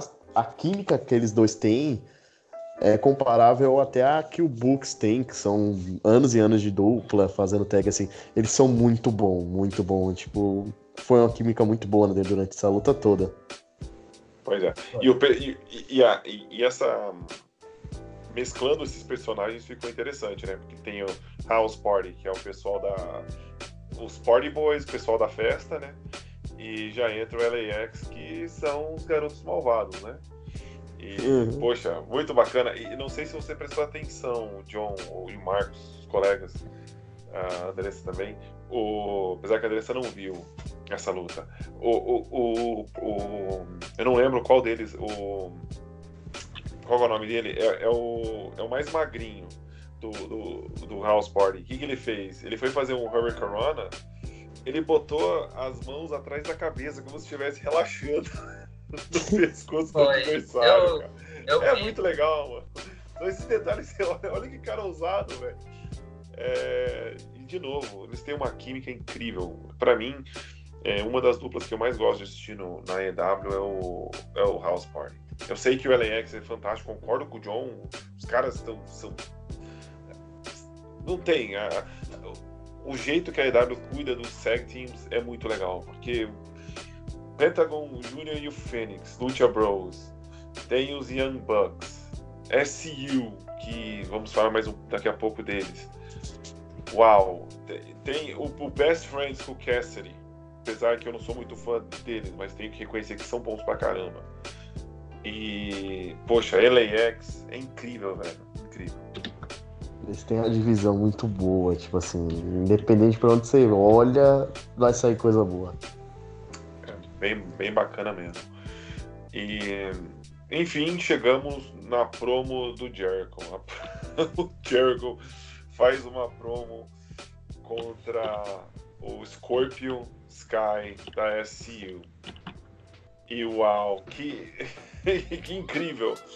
Ah, de Chris Jericho realmente agindo como uma criança. É incrível. O Chris Jericho agindo como uma criança, fazendo tudo ao contrário que seu oponente quer. É, Enfim, realmente, mais uma vez, ele com o Jack Hager. O Jack Hager pedindo desculpa por ele, porque ele não consegue pedir desculpas. Foi incrível. É, De novo, Chris Jericho sendo Chris Jericho, né? Não sei se vocês gostaram da promo. Eu gostei foi- bastante, tipo assim, é algo que eu sinto no Jericho é o que ele acabou saindo da WWE porque ele tava meio que enjoado na monotonia de, do pro essas coisas. As lutas dele no Japão, a forma que ele se porta no Japão é muito legal e tipo na Elite você vê a alegria nele, ele tá curtindo muito esse momento, tipo assim, ele tá amando muito fazer esse segmento, as lutas com o pessoal da Elite, tipo assim, é algo que você vê vontade nele mesmo, tipo assim, o Jericho ele já é engraçado pro padrão, mas ele tá superando nessas promos dele. As lutas ele tá indo bem. Tá muito legal de acompanhar, na verdade. Tá muito bacana. E tem mais aí. O, o, para quem é mais antigo, eu estou vendo algumas semelhanças desse Chris Jericho com aquele Chris Jericho do Dean Malenko. Naquela que o Chris Jericho ele criava teorias de conspiração, por que, que as coisas estavam dando errado para ele, que o porquê que ele é muito melhor do que seus oponentes. Colegas, se vocês não conhecem isso, você que está ouvindo também, se vocês não sabem o que eu estou falando, vão no YouTube e assistam. Vocês não vão se arrepender. Chris Jericho desde lá, novinho, novinho, Chris Jericho magrinho, aquele cabelo parecendo tão loiro, era quase branco, platinado. E o cara já era, já era desse jeito. Ele, é um rio natural, não tem como. Ele e o MJF, não tem. E, enfim, main event do Darby Allen contra o Moxley foi bacana, foi fantástica a luta. E o, o Death Rider no final, aquilo foi. Eu fiquei com medo Foi. do, do Max quebrar o pescoço do coitado do Darby Allen. Ele é muito magrelo. O cara é maluco e o. Poxa, fazer aquilo sobre- no, no topo das cordas, mano. E um Death Rider dali, cara, com a cabeça do cara pra baixo. Meu Deus. Tchau, tchau, Darby Allen. Realmente Eu- sairia daquele saco de, de- de que ele trouxe, né? É, já acredita que eu pensei que o Moxley ia subir pra terceira corda? É mesmo? É, eu, eu na minha cabeça pensei assim, né, ele é doido, vai subir pra terceira corda. Ah, o cara pra terceira corda. Mas não foi. pra ter ideia, eu esperava que ele fosse levar o cara pra terceira corda. Pois é. O, Isso foi incrível. O Darby Allen, é, é- ele é esse tipo de cara que. A gente já falou isso no programa anterior, né? Que você vê o, o espaço que ele tem, por mais que a, a- na WWE ele seria com certeza esquecido no 205 Live, né? Ah, fazendo o main event com o antigo Dean Ambrose. É incrível. Pra mim é espetacular. Eu fico feliz em ver isso. Ganhou espaço, a- o povo ama ele. Você vê que na entrada o povo realmente apoia. Vai à loucura quando, quando vê-lo entrar. Lógico, fica atrás do querido Cassidy, mas o Cassidy ele é. ele está sozinho nessa classe, não tem como. A não ser que o, a não ser que o Joey Ryan, possante Joey Ryan, vá para vai para EW. Aí seria engraçado ver um, um, um Dick Suplex no, no Cassidy. Será que ele faria com as pernas, John? Eu não sei se a TNT ia aceitar muito não, esse homem lá. Uh, enfim, para terminar, então, vocês têm algo mais a dizer sobre a EW de ontem? Episódio de ontem? Não, uh, eles seguiram o padrão deles, onde que eles apresentam lutas ótimas. As storylines meio que, tipo assim, vão cruzando uma pela outra, mas todo mundo se encaixando certinho. O ponto baixo mesmo só fica pelo que a dessa levantou, tipo assim, a divisão feminina, tipo assim, tá complicado. É... Sem dúvida. E tá a luta embaçado. da Bray Baker, eu também não sei a opinião de vocês, mas é, concordo 100% com a, com a dessa. Foi algo bem meh. Não foi, é, não realmente. seguiu o flow da, luta, da primeira luta. Claro que você vai dizer, poxa, mas como é que nós vamos seguir o, o Fênix e o, e o Nick Jackson? Mas o, a linguagem corporal da Britt Baker dava que ela estava cansada mesmo. É uma pena. Acho que eles só vão melhorar isso, mudar, ou focar quando o público começar a reclamar mesmo. Uh... Quando isso começar a implicar no, na audiência e no dinheiro. Entendeu? Eu acho é, que isso vai mudar por causa disso.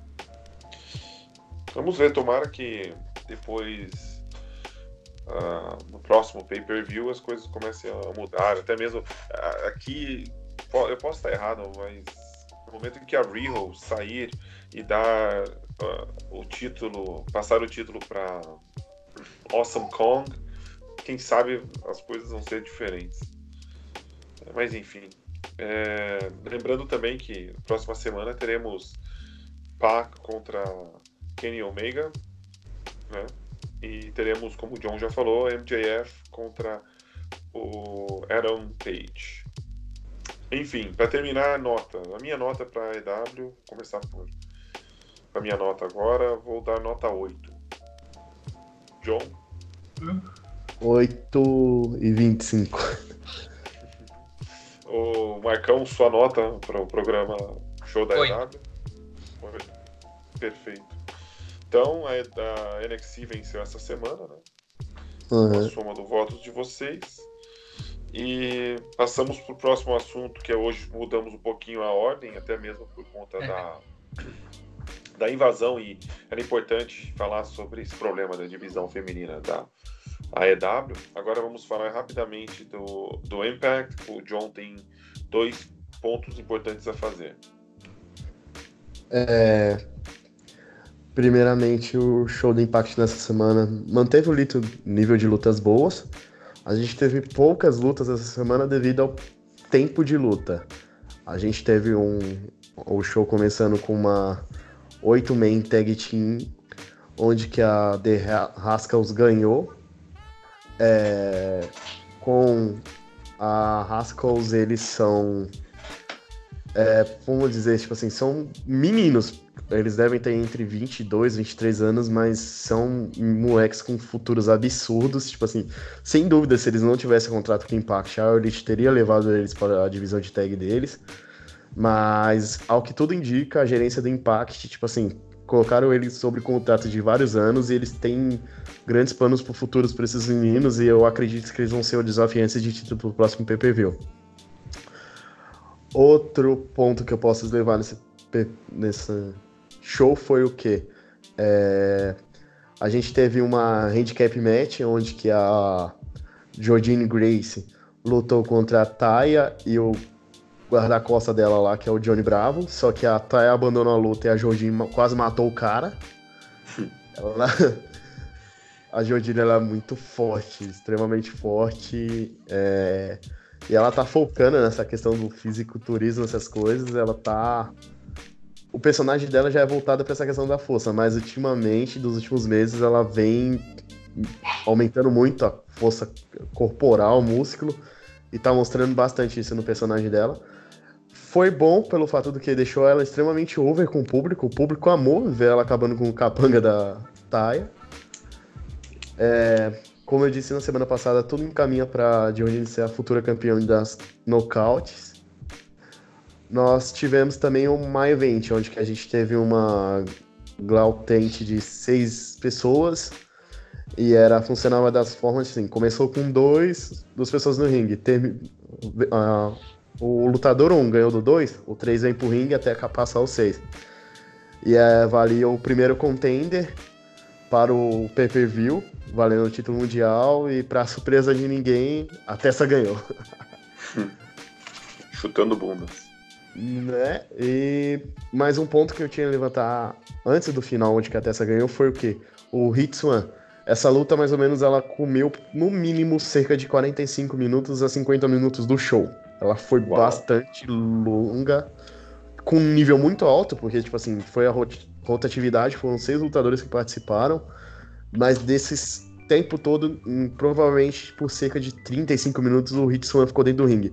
E esse cara entregou um dos melhores trabalhos que eu já vi na vida dele. Tipo assim, foi a todo momento ele.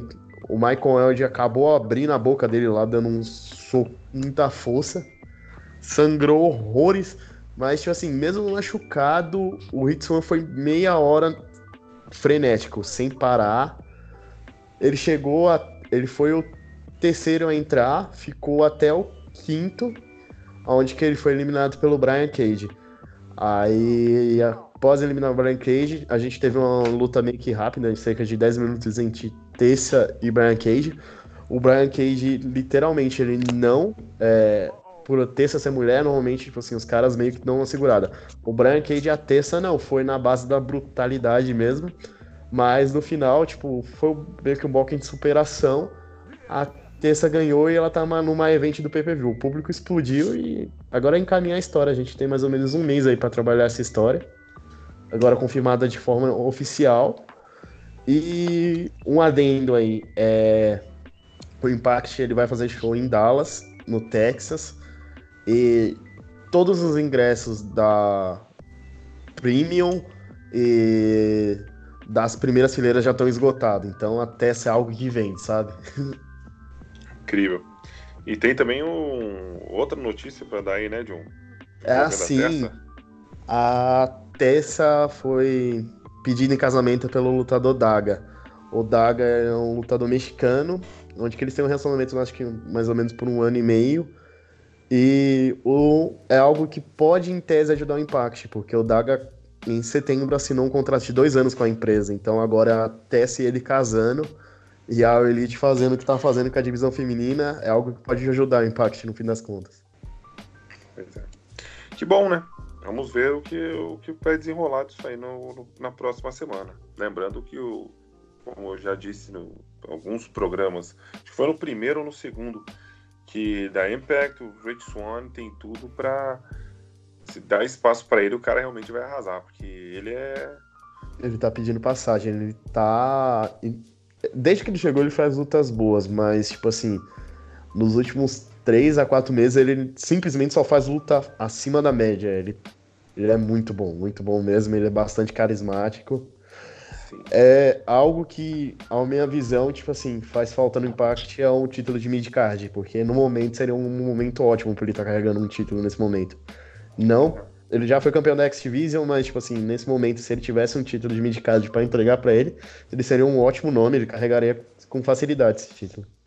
E provavelmente no futuro vai ser campeão da, da Impact, eu tenho certeza. É, o Persona, é, ele, é, ele, é muito talentoso, cara. Ele é muito talentoso. Sei que a Terça tá pedindo é, passagem, tem o Callahan, o atual campeão. É, poxa, mas o, o Swan vai, vai chegar o momento dele, pode ter certeza.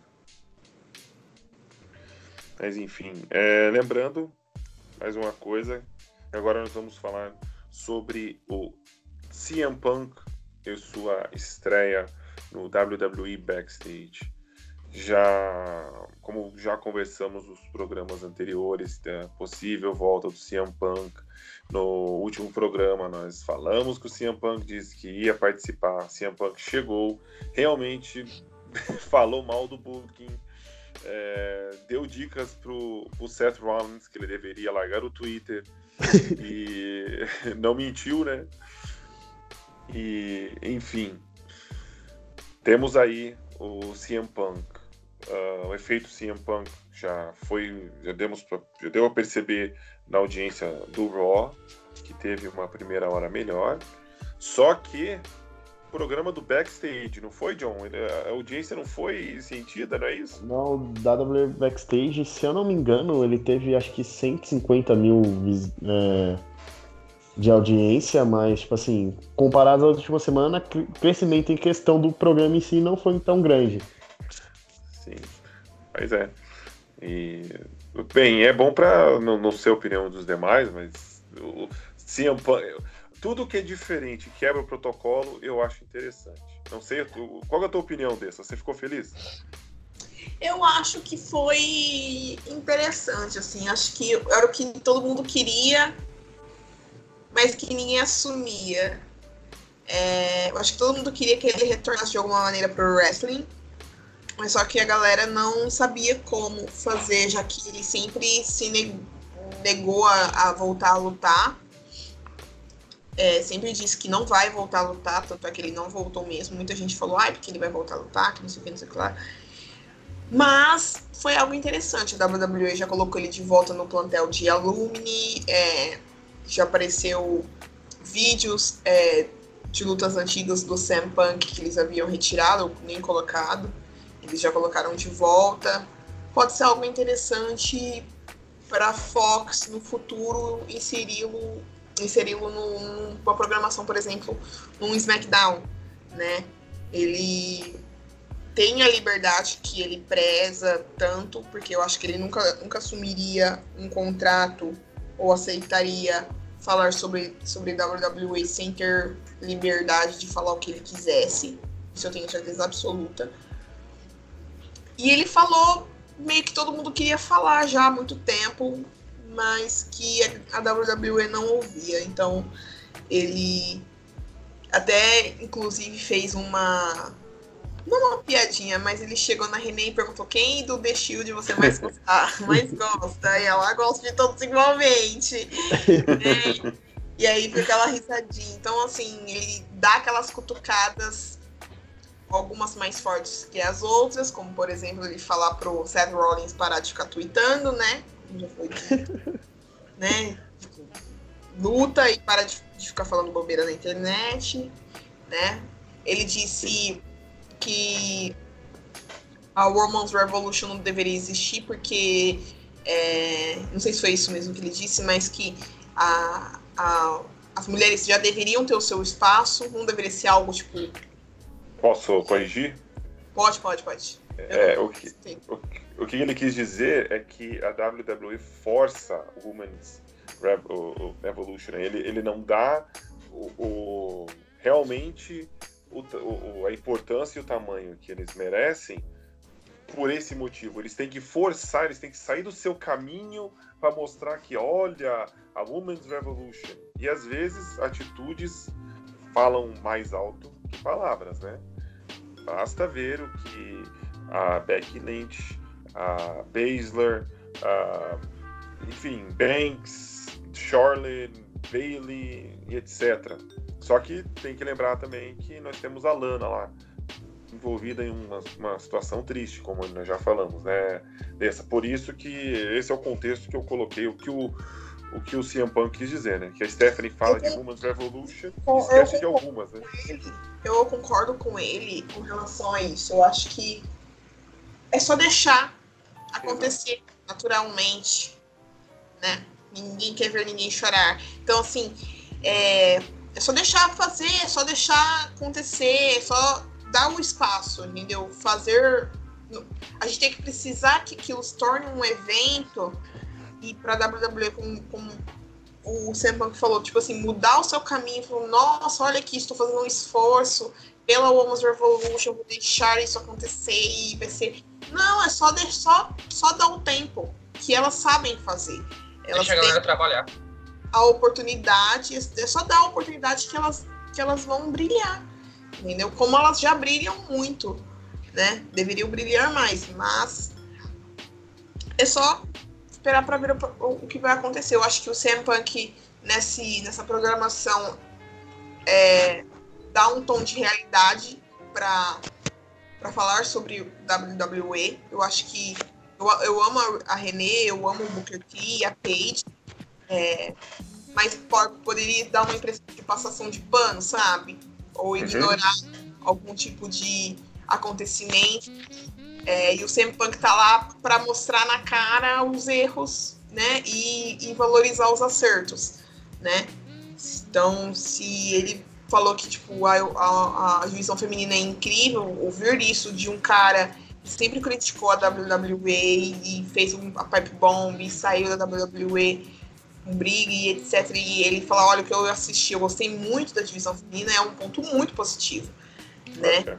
E dar oportunidade para ele falar o que a gente não tá gostando, que ele também não gosta, é mais incrível ainda, né? Você, você vê a Fox dando esse espaço para falar sobre os erros.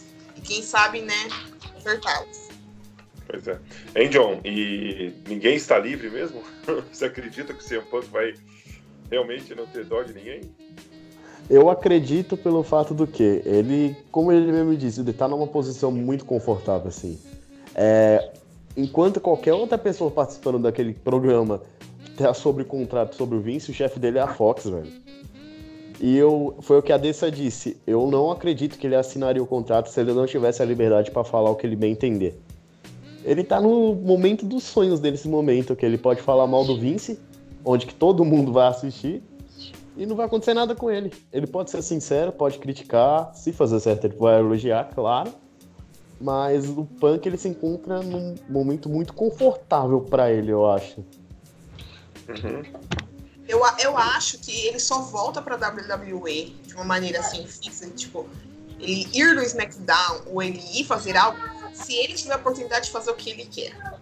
Eu acho que Sem ele não dúvida. volta sobre um script, eu acho que ele não volta sobre um determinado momento para fazer algo que seja positivo pro Vince, simplesmente porque ele quer e para mostrar algum um, um tipo de subjugamento, sabe? Tipo assim, pra eles se ele for se sentir subjugado, ele não vai. Eu acho que ele pode aparecer na WWE em algum, em algum determinado momento, mas para falar o que ele quer falar ou para fazer o que ele bem entender. Entendeu? Que pode ser muito difícil para a WWE aceitar. Por isso que eu não vejo isso tão. Pelo menos não por enquanto. Ô, Marcão, você, como Oi. Ciro, é fã do CM Punk? Eu tenho minhas teorias, né? Ah, é? As minhas teorias é que Punk, ele já tá na WWE. Ele já tem um contrato com eles.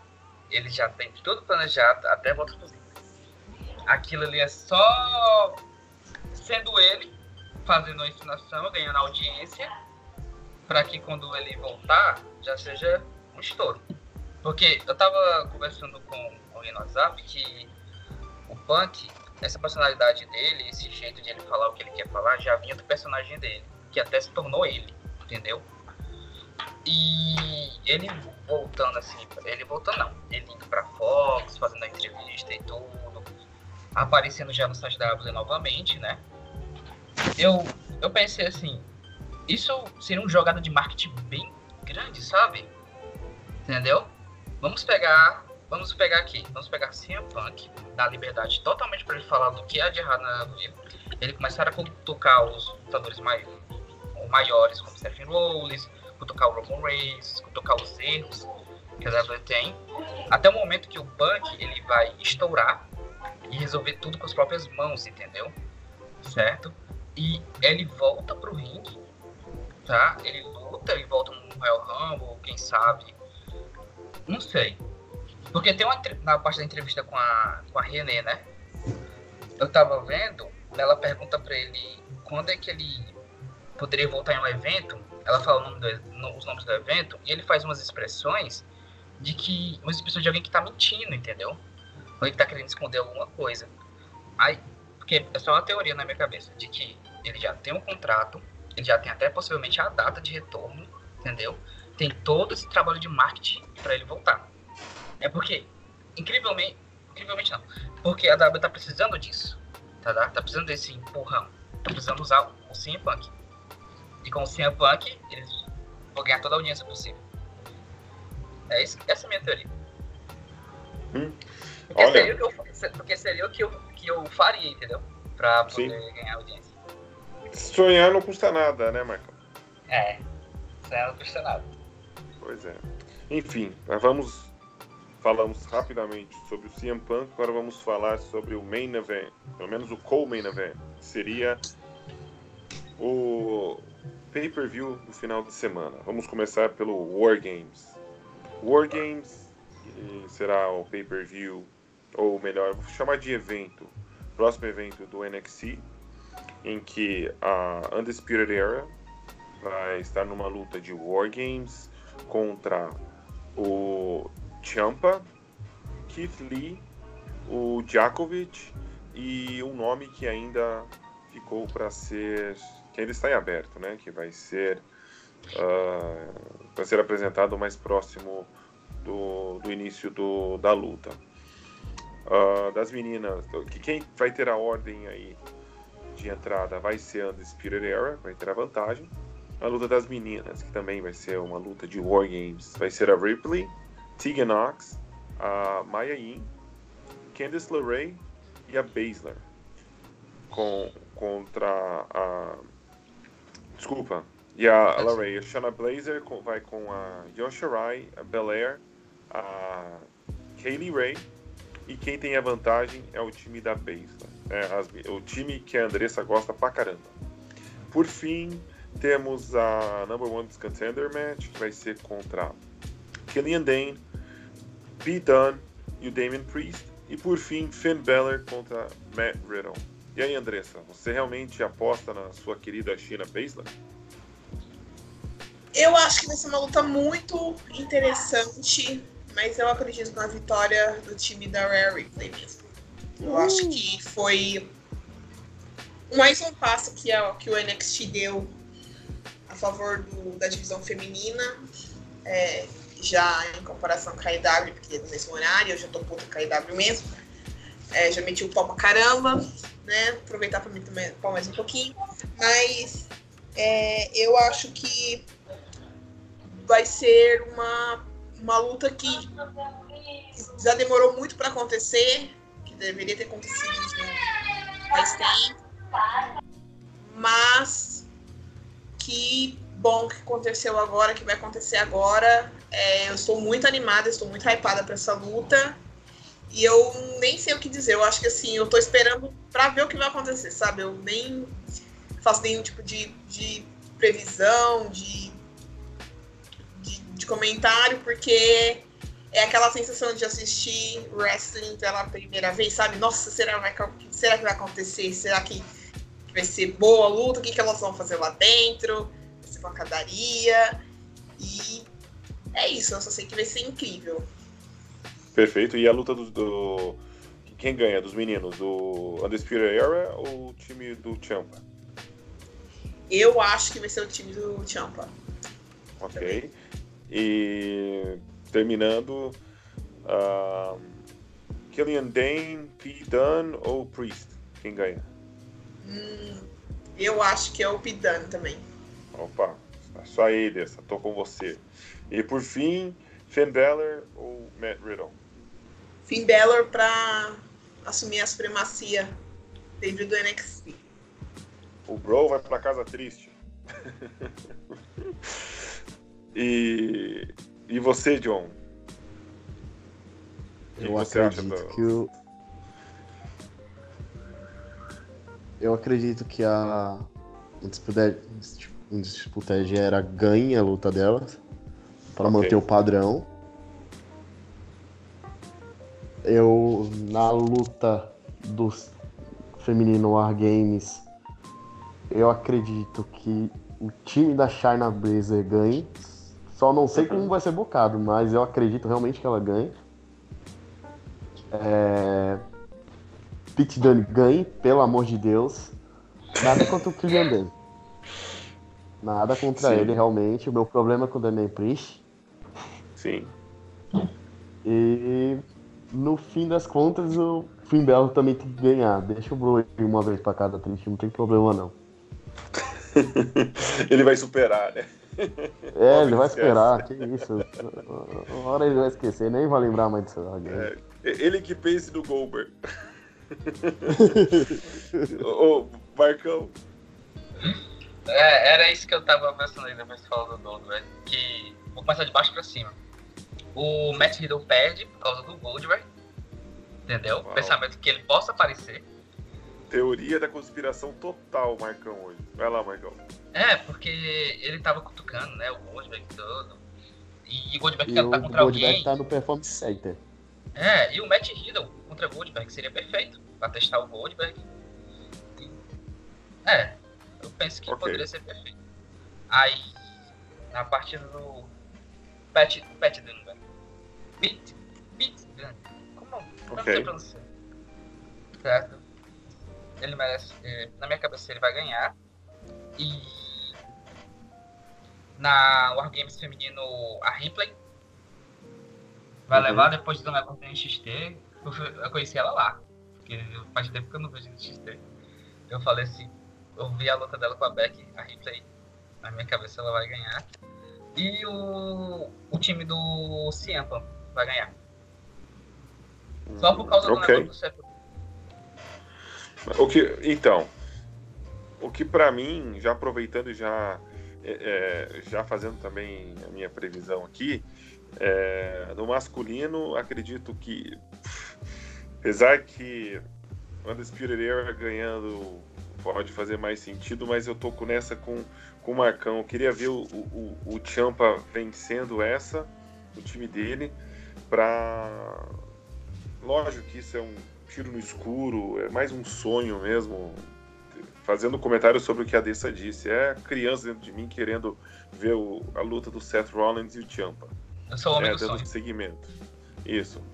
Um, feminino, por mais que eu sou Ripley all the way, tô quase fazendo tatuagem dela já.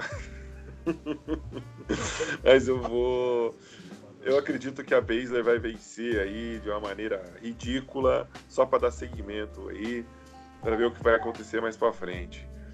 Uh, P. Dunn tem que vencer, tem que vencer, tem que vencer e tem que vencer. E lógico que eu acredito que o Finn Balor vai vencer essa aí também, para para tentar aí para ver o que, que ele vai o que, que ele vai arrumar no NFC, né? Mas o War Games realmente promete, concordo com mais uma vez o que a Andressa disse, tô animado pro War Games. Tô mais animado pro War Games que pro Survivor Series. Vocês podem me xingar, tá? Survivor Series para mim aí tem, tem lutas interessantes, tem coisas legais, especialmente a luta das meninas. Mas, mas, meu medo vai ser o pós Survivor Series. WWE vai esquecer de tudo isso aí, não vai ter mais esse essa surpresa das invasões, do que pode rolar, o que, que pode acontecer, essas tretas entre é, produtos, entre marcas, e o que é uma pena, né? Vocês têm algo mais a falar sobre o Wargames ou querem já comentar o Survivor Series? A gente pode ir pro Survivor Series. É. Só digo um tiro. Goldberg vai aparecer.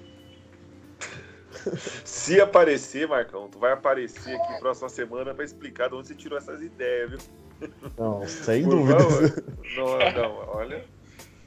Então vamos lá, John. Já que você tomou a frente, o que, que, você, que você espera do Survivor Series aí? Eu. Não sei, tipo assim, eu tô com um sentimento, sabe, não muito hypado, tipo assim, eu vou com o sentimento de me surpreenda, vai. É... Ao mesmo tempo que, tipo assim, o Wargames te empolga, o My Hostess, tipo assim, ele meio que te, te segura, sabe? Tipo assim, não dá pra ser muito com a expectativa lá em cima. Mas é. uma coisa que vai acontecer que realmente chamou minha atenção é que o título do NXT vai ser defendido, né? Pois é. Então existe e... uma possibilidade de algo diferente acontecer. É Exato, tipo assim, eu não sei como é que eles vão levar essa situação, porque tipo, sem dúvidas a luta não vai ser uma event, mas tipo assim, vai, pode ser acontecer no meio do show, e provavelmente ela chame a atenção do show todo. Sem dúvida. É bem legal. É... O título de tag também, que são as três range, eu também acho que a luta vai ser bem legal, dando ei, um tempo bom pra eles. Eu também não acredito que vai ser bom. Exato. E Dando agora só eles, né? a luta. Eu acho que esse é o ano que eu tô mais desanimado pra questão da luta dos, dos times, assim, mas. É aquela coisa, tipo assim, não é que eu tô desacreditando, mas também não tô com hype lá em cima. Eu tô esperando que me surpreenda no fim das contas. Você, Andressa, já tá bem tá ao contrário, né? Andressa? Você tá bem animada, né? Com o Survivor Series. Eu tô animada, eu gosto muito do Survivor Series, então eu sempre tenho altas expectativas. É, Ano passado a gente ficou meio.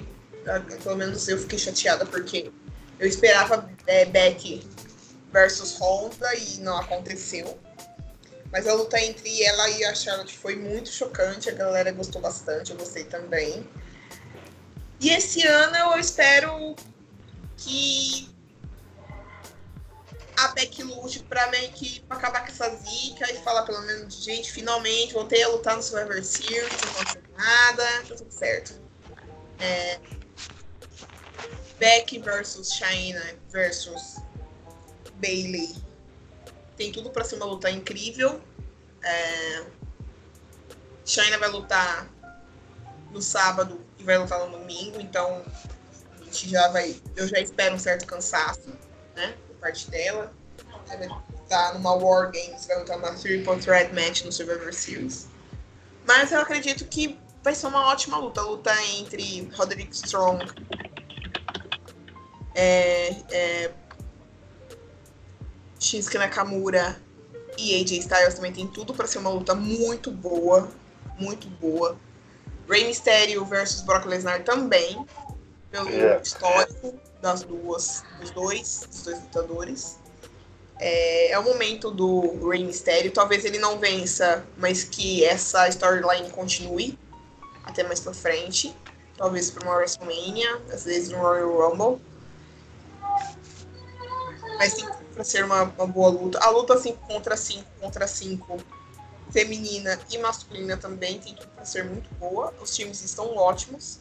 A gente não sabe quais são os times masculinos pro Survivor Series. Eu acho que eles estão esperando mesmo o War Games, quem pode, quem não pode. Mas em resumo, eu acho que tem tudo pra ser um bom pay-per-view. É, eu acho que tem tudo pra pra galera se sentir entretida no domingo. Eu, sinceramente, eu não, não sei muito o que esperar entre Bray Wyatt e Daniel Bryan, porque foi uma luta totalmente aleatória montada, só se eles derem uma hype pra essa luta amanhã no SmackDown. Mas eu não tô muito. é, tô, eu tô muito animada pra ver a luta, a Triple Threat Match feminina, a Triple Threat Match entre os, entre os times femininos e a luta do Rey Mysterio contra o Brock Lesnar, porque eu gosto muito do Rey Mysterio e eu acho que é o momento dele de ganhar. Eu acho que ele ganhando do Brock Lesnar, se isso for acontecer mesmo, é, no é, domingo, vai ser uma puta de uma raiva. Eu acho que pode ser uma luta da noite, pode ser a luta da noite. Eu acho que, que o Rey Mysterio e o Brock Lesnar conseguem proporcionar isso. Mas que é muito difícil tirar a luta, é, o título do Brock nesse momento. né? Eu, eu vejo mais pra frente num pay-per-view maior. Mas pode ser que seja uma boa luta. Que ela não acabe igual acabou com a luta entre Brock e Kofi. Pode ser ótimo. Né? E a luta entre é, Adam Cole e o for o vencedor do First Contender pelo título que vai lutar no sábado.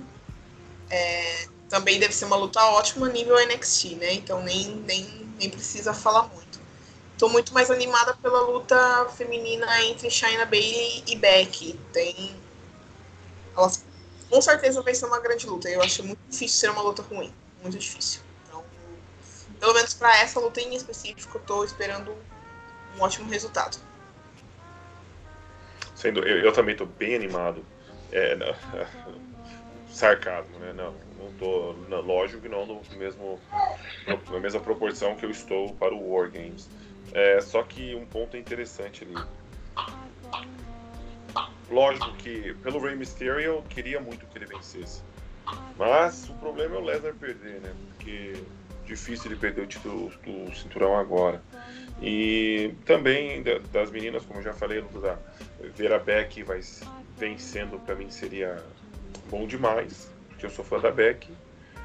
E outro que eu queria muito vendo lutar ali um, seria o Bray Wyatt. Mas, enfim, como disse o John, estou, não vou já é, é, começar o programa triste, né? Não vou esperar muito para não ser decepcionado, vou dar oportunidade para eu ser surpreendido. É, e aí, senhor Marcão, está prevendo alguma coisa diferente para esse, esses confrontos aí ou não? É, eu, eu tenho, né? Mas vou dar uma resumida para cada um bem rápido, assim. A luta do Adam Cole, do NXT, eu acho que ele ganha mesmo. A do Woman Suave Series, das mulheres do SmackDown vs time NXT, eu acho que o NXT ganha. Entendeu? E do masculino, também acho que o NXT ganha. Eu, ve, eu, porque eu quero mesmo ver o Roman Reigns perder e o Seth Rollins também. ah, do tag team dos Viking Riders contra o New Day, em dificuldade era, eu acho que pelo, pela tristeza do, do público, eu acho que o, o New Day vai ganhar. É. Eu gosto muito do AJ Styles e ele vai ganhar. Só porque eu gosto dele. Da Beck Lynch, da Bailey da China, a Beck vai ganhar. Isso acho que nem não dá pra discutir, né? Daniel Bryan e o Bray Wyatt definiu. Não sei, como a Andressa falou, é de, foi de última hora. Então, já é óbvio que. Tá muito óbvio que o Bray Wyatt vai ganhar, mas sei lá. Eu acho que vai ser. Eu acho que vai ser triste. Entendeu? Eu acho que vai ser, essa luta eu acho que vai ser triste. Aí pronto, escrevendo as palavras, essa luta vai ser a pior. Ô louco, bicho. Agora, Brock Lesnar contra o Rey Mysterio, eu acho que o filho dele vai aparecer e vai fazer alguma coisa. Entendeu? Porque vai ser sem desqualificação, né? E, e o filho dele já deve estar com muito ódio no coração. E seria uma boa introduzir logo o filho dele pra dar uns golpes ou aparecer mais, menos apanhando e mais agindo, batendo. Então, eu acho que o filho do Ray aparece e vai fazer alguma coisa. Vai surpreender. Hum. Pronto. Ah, mas ele vai perder. O Ray vai perder. Brock Lesnar.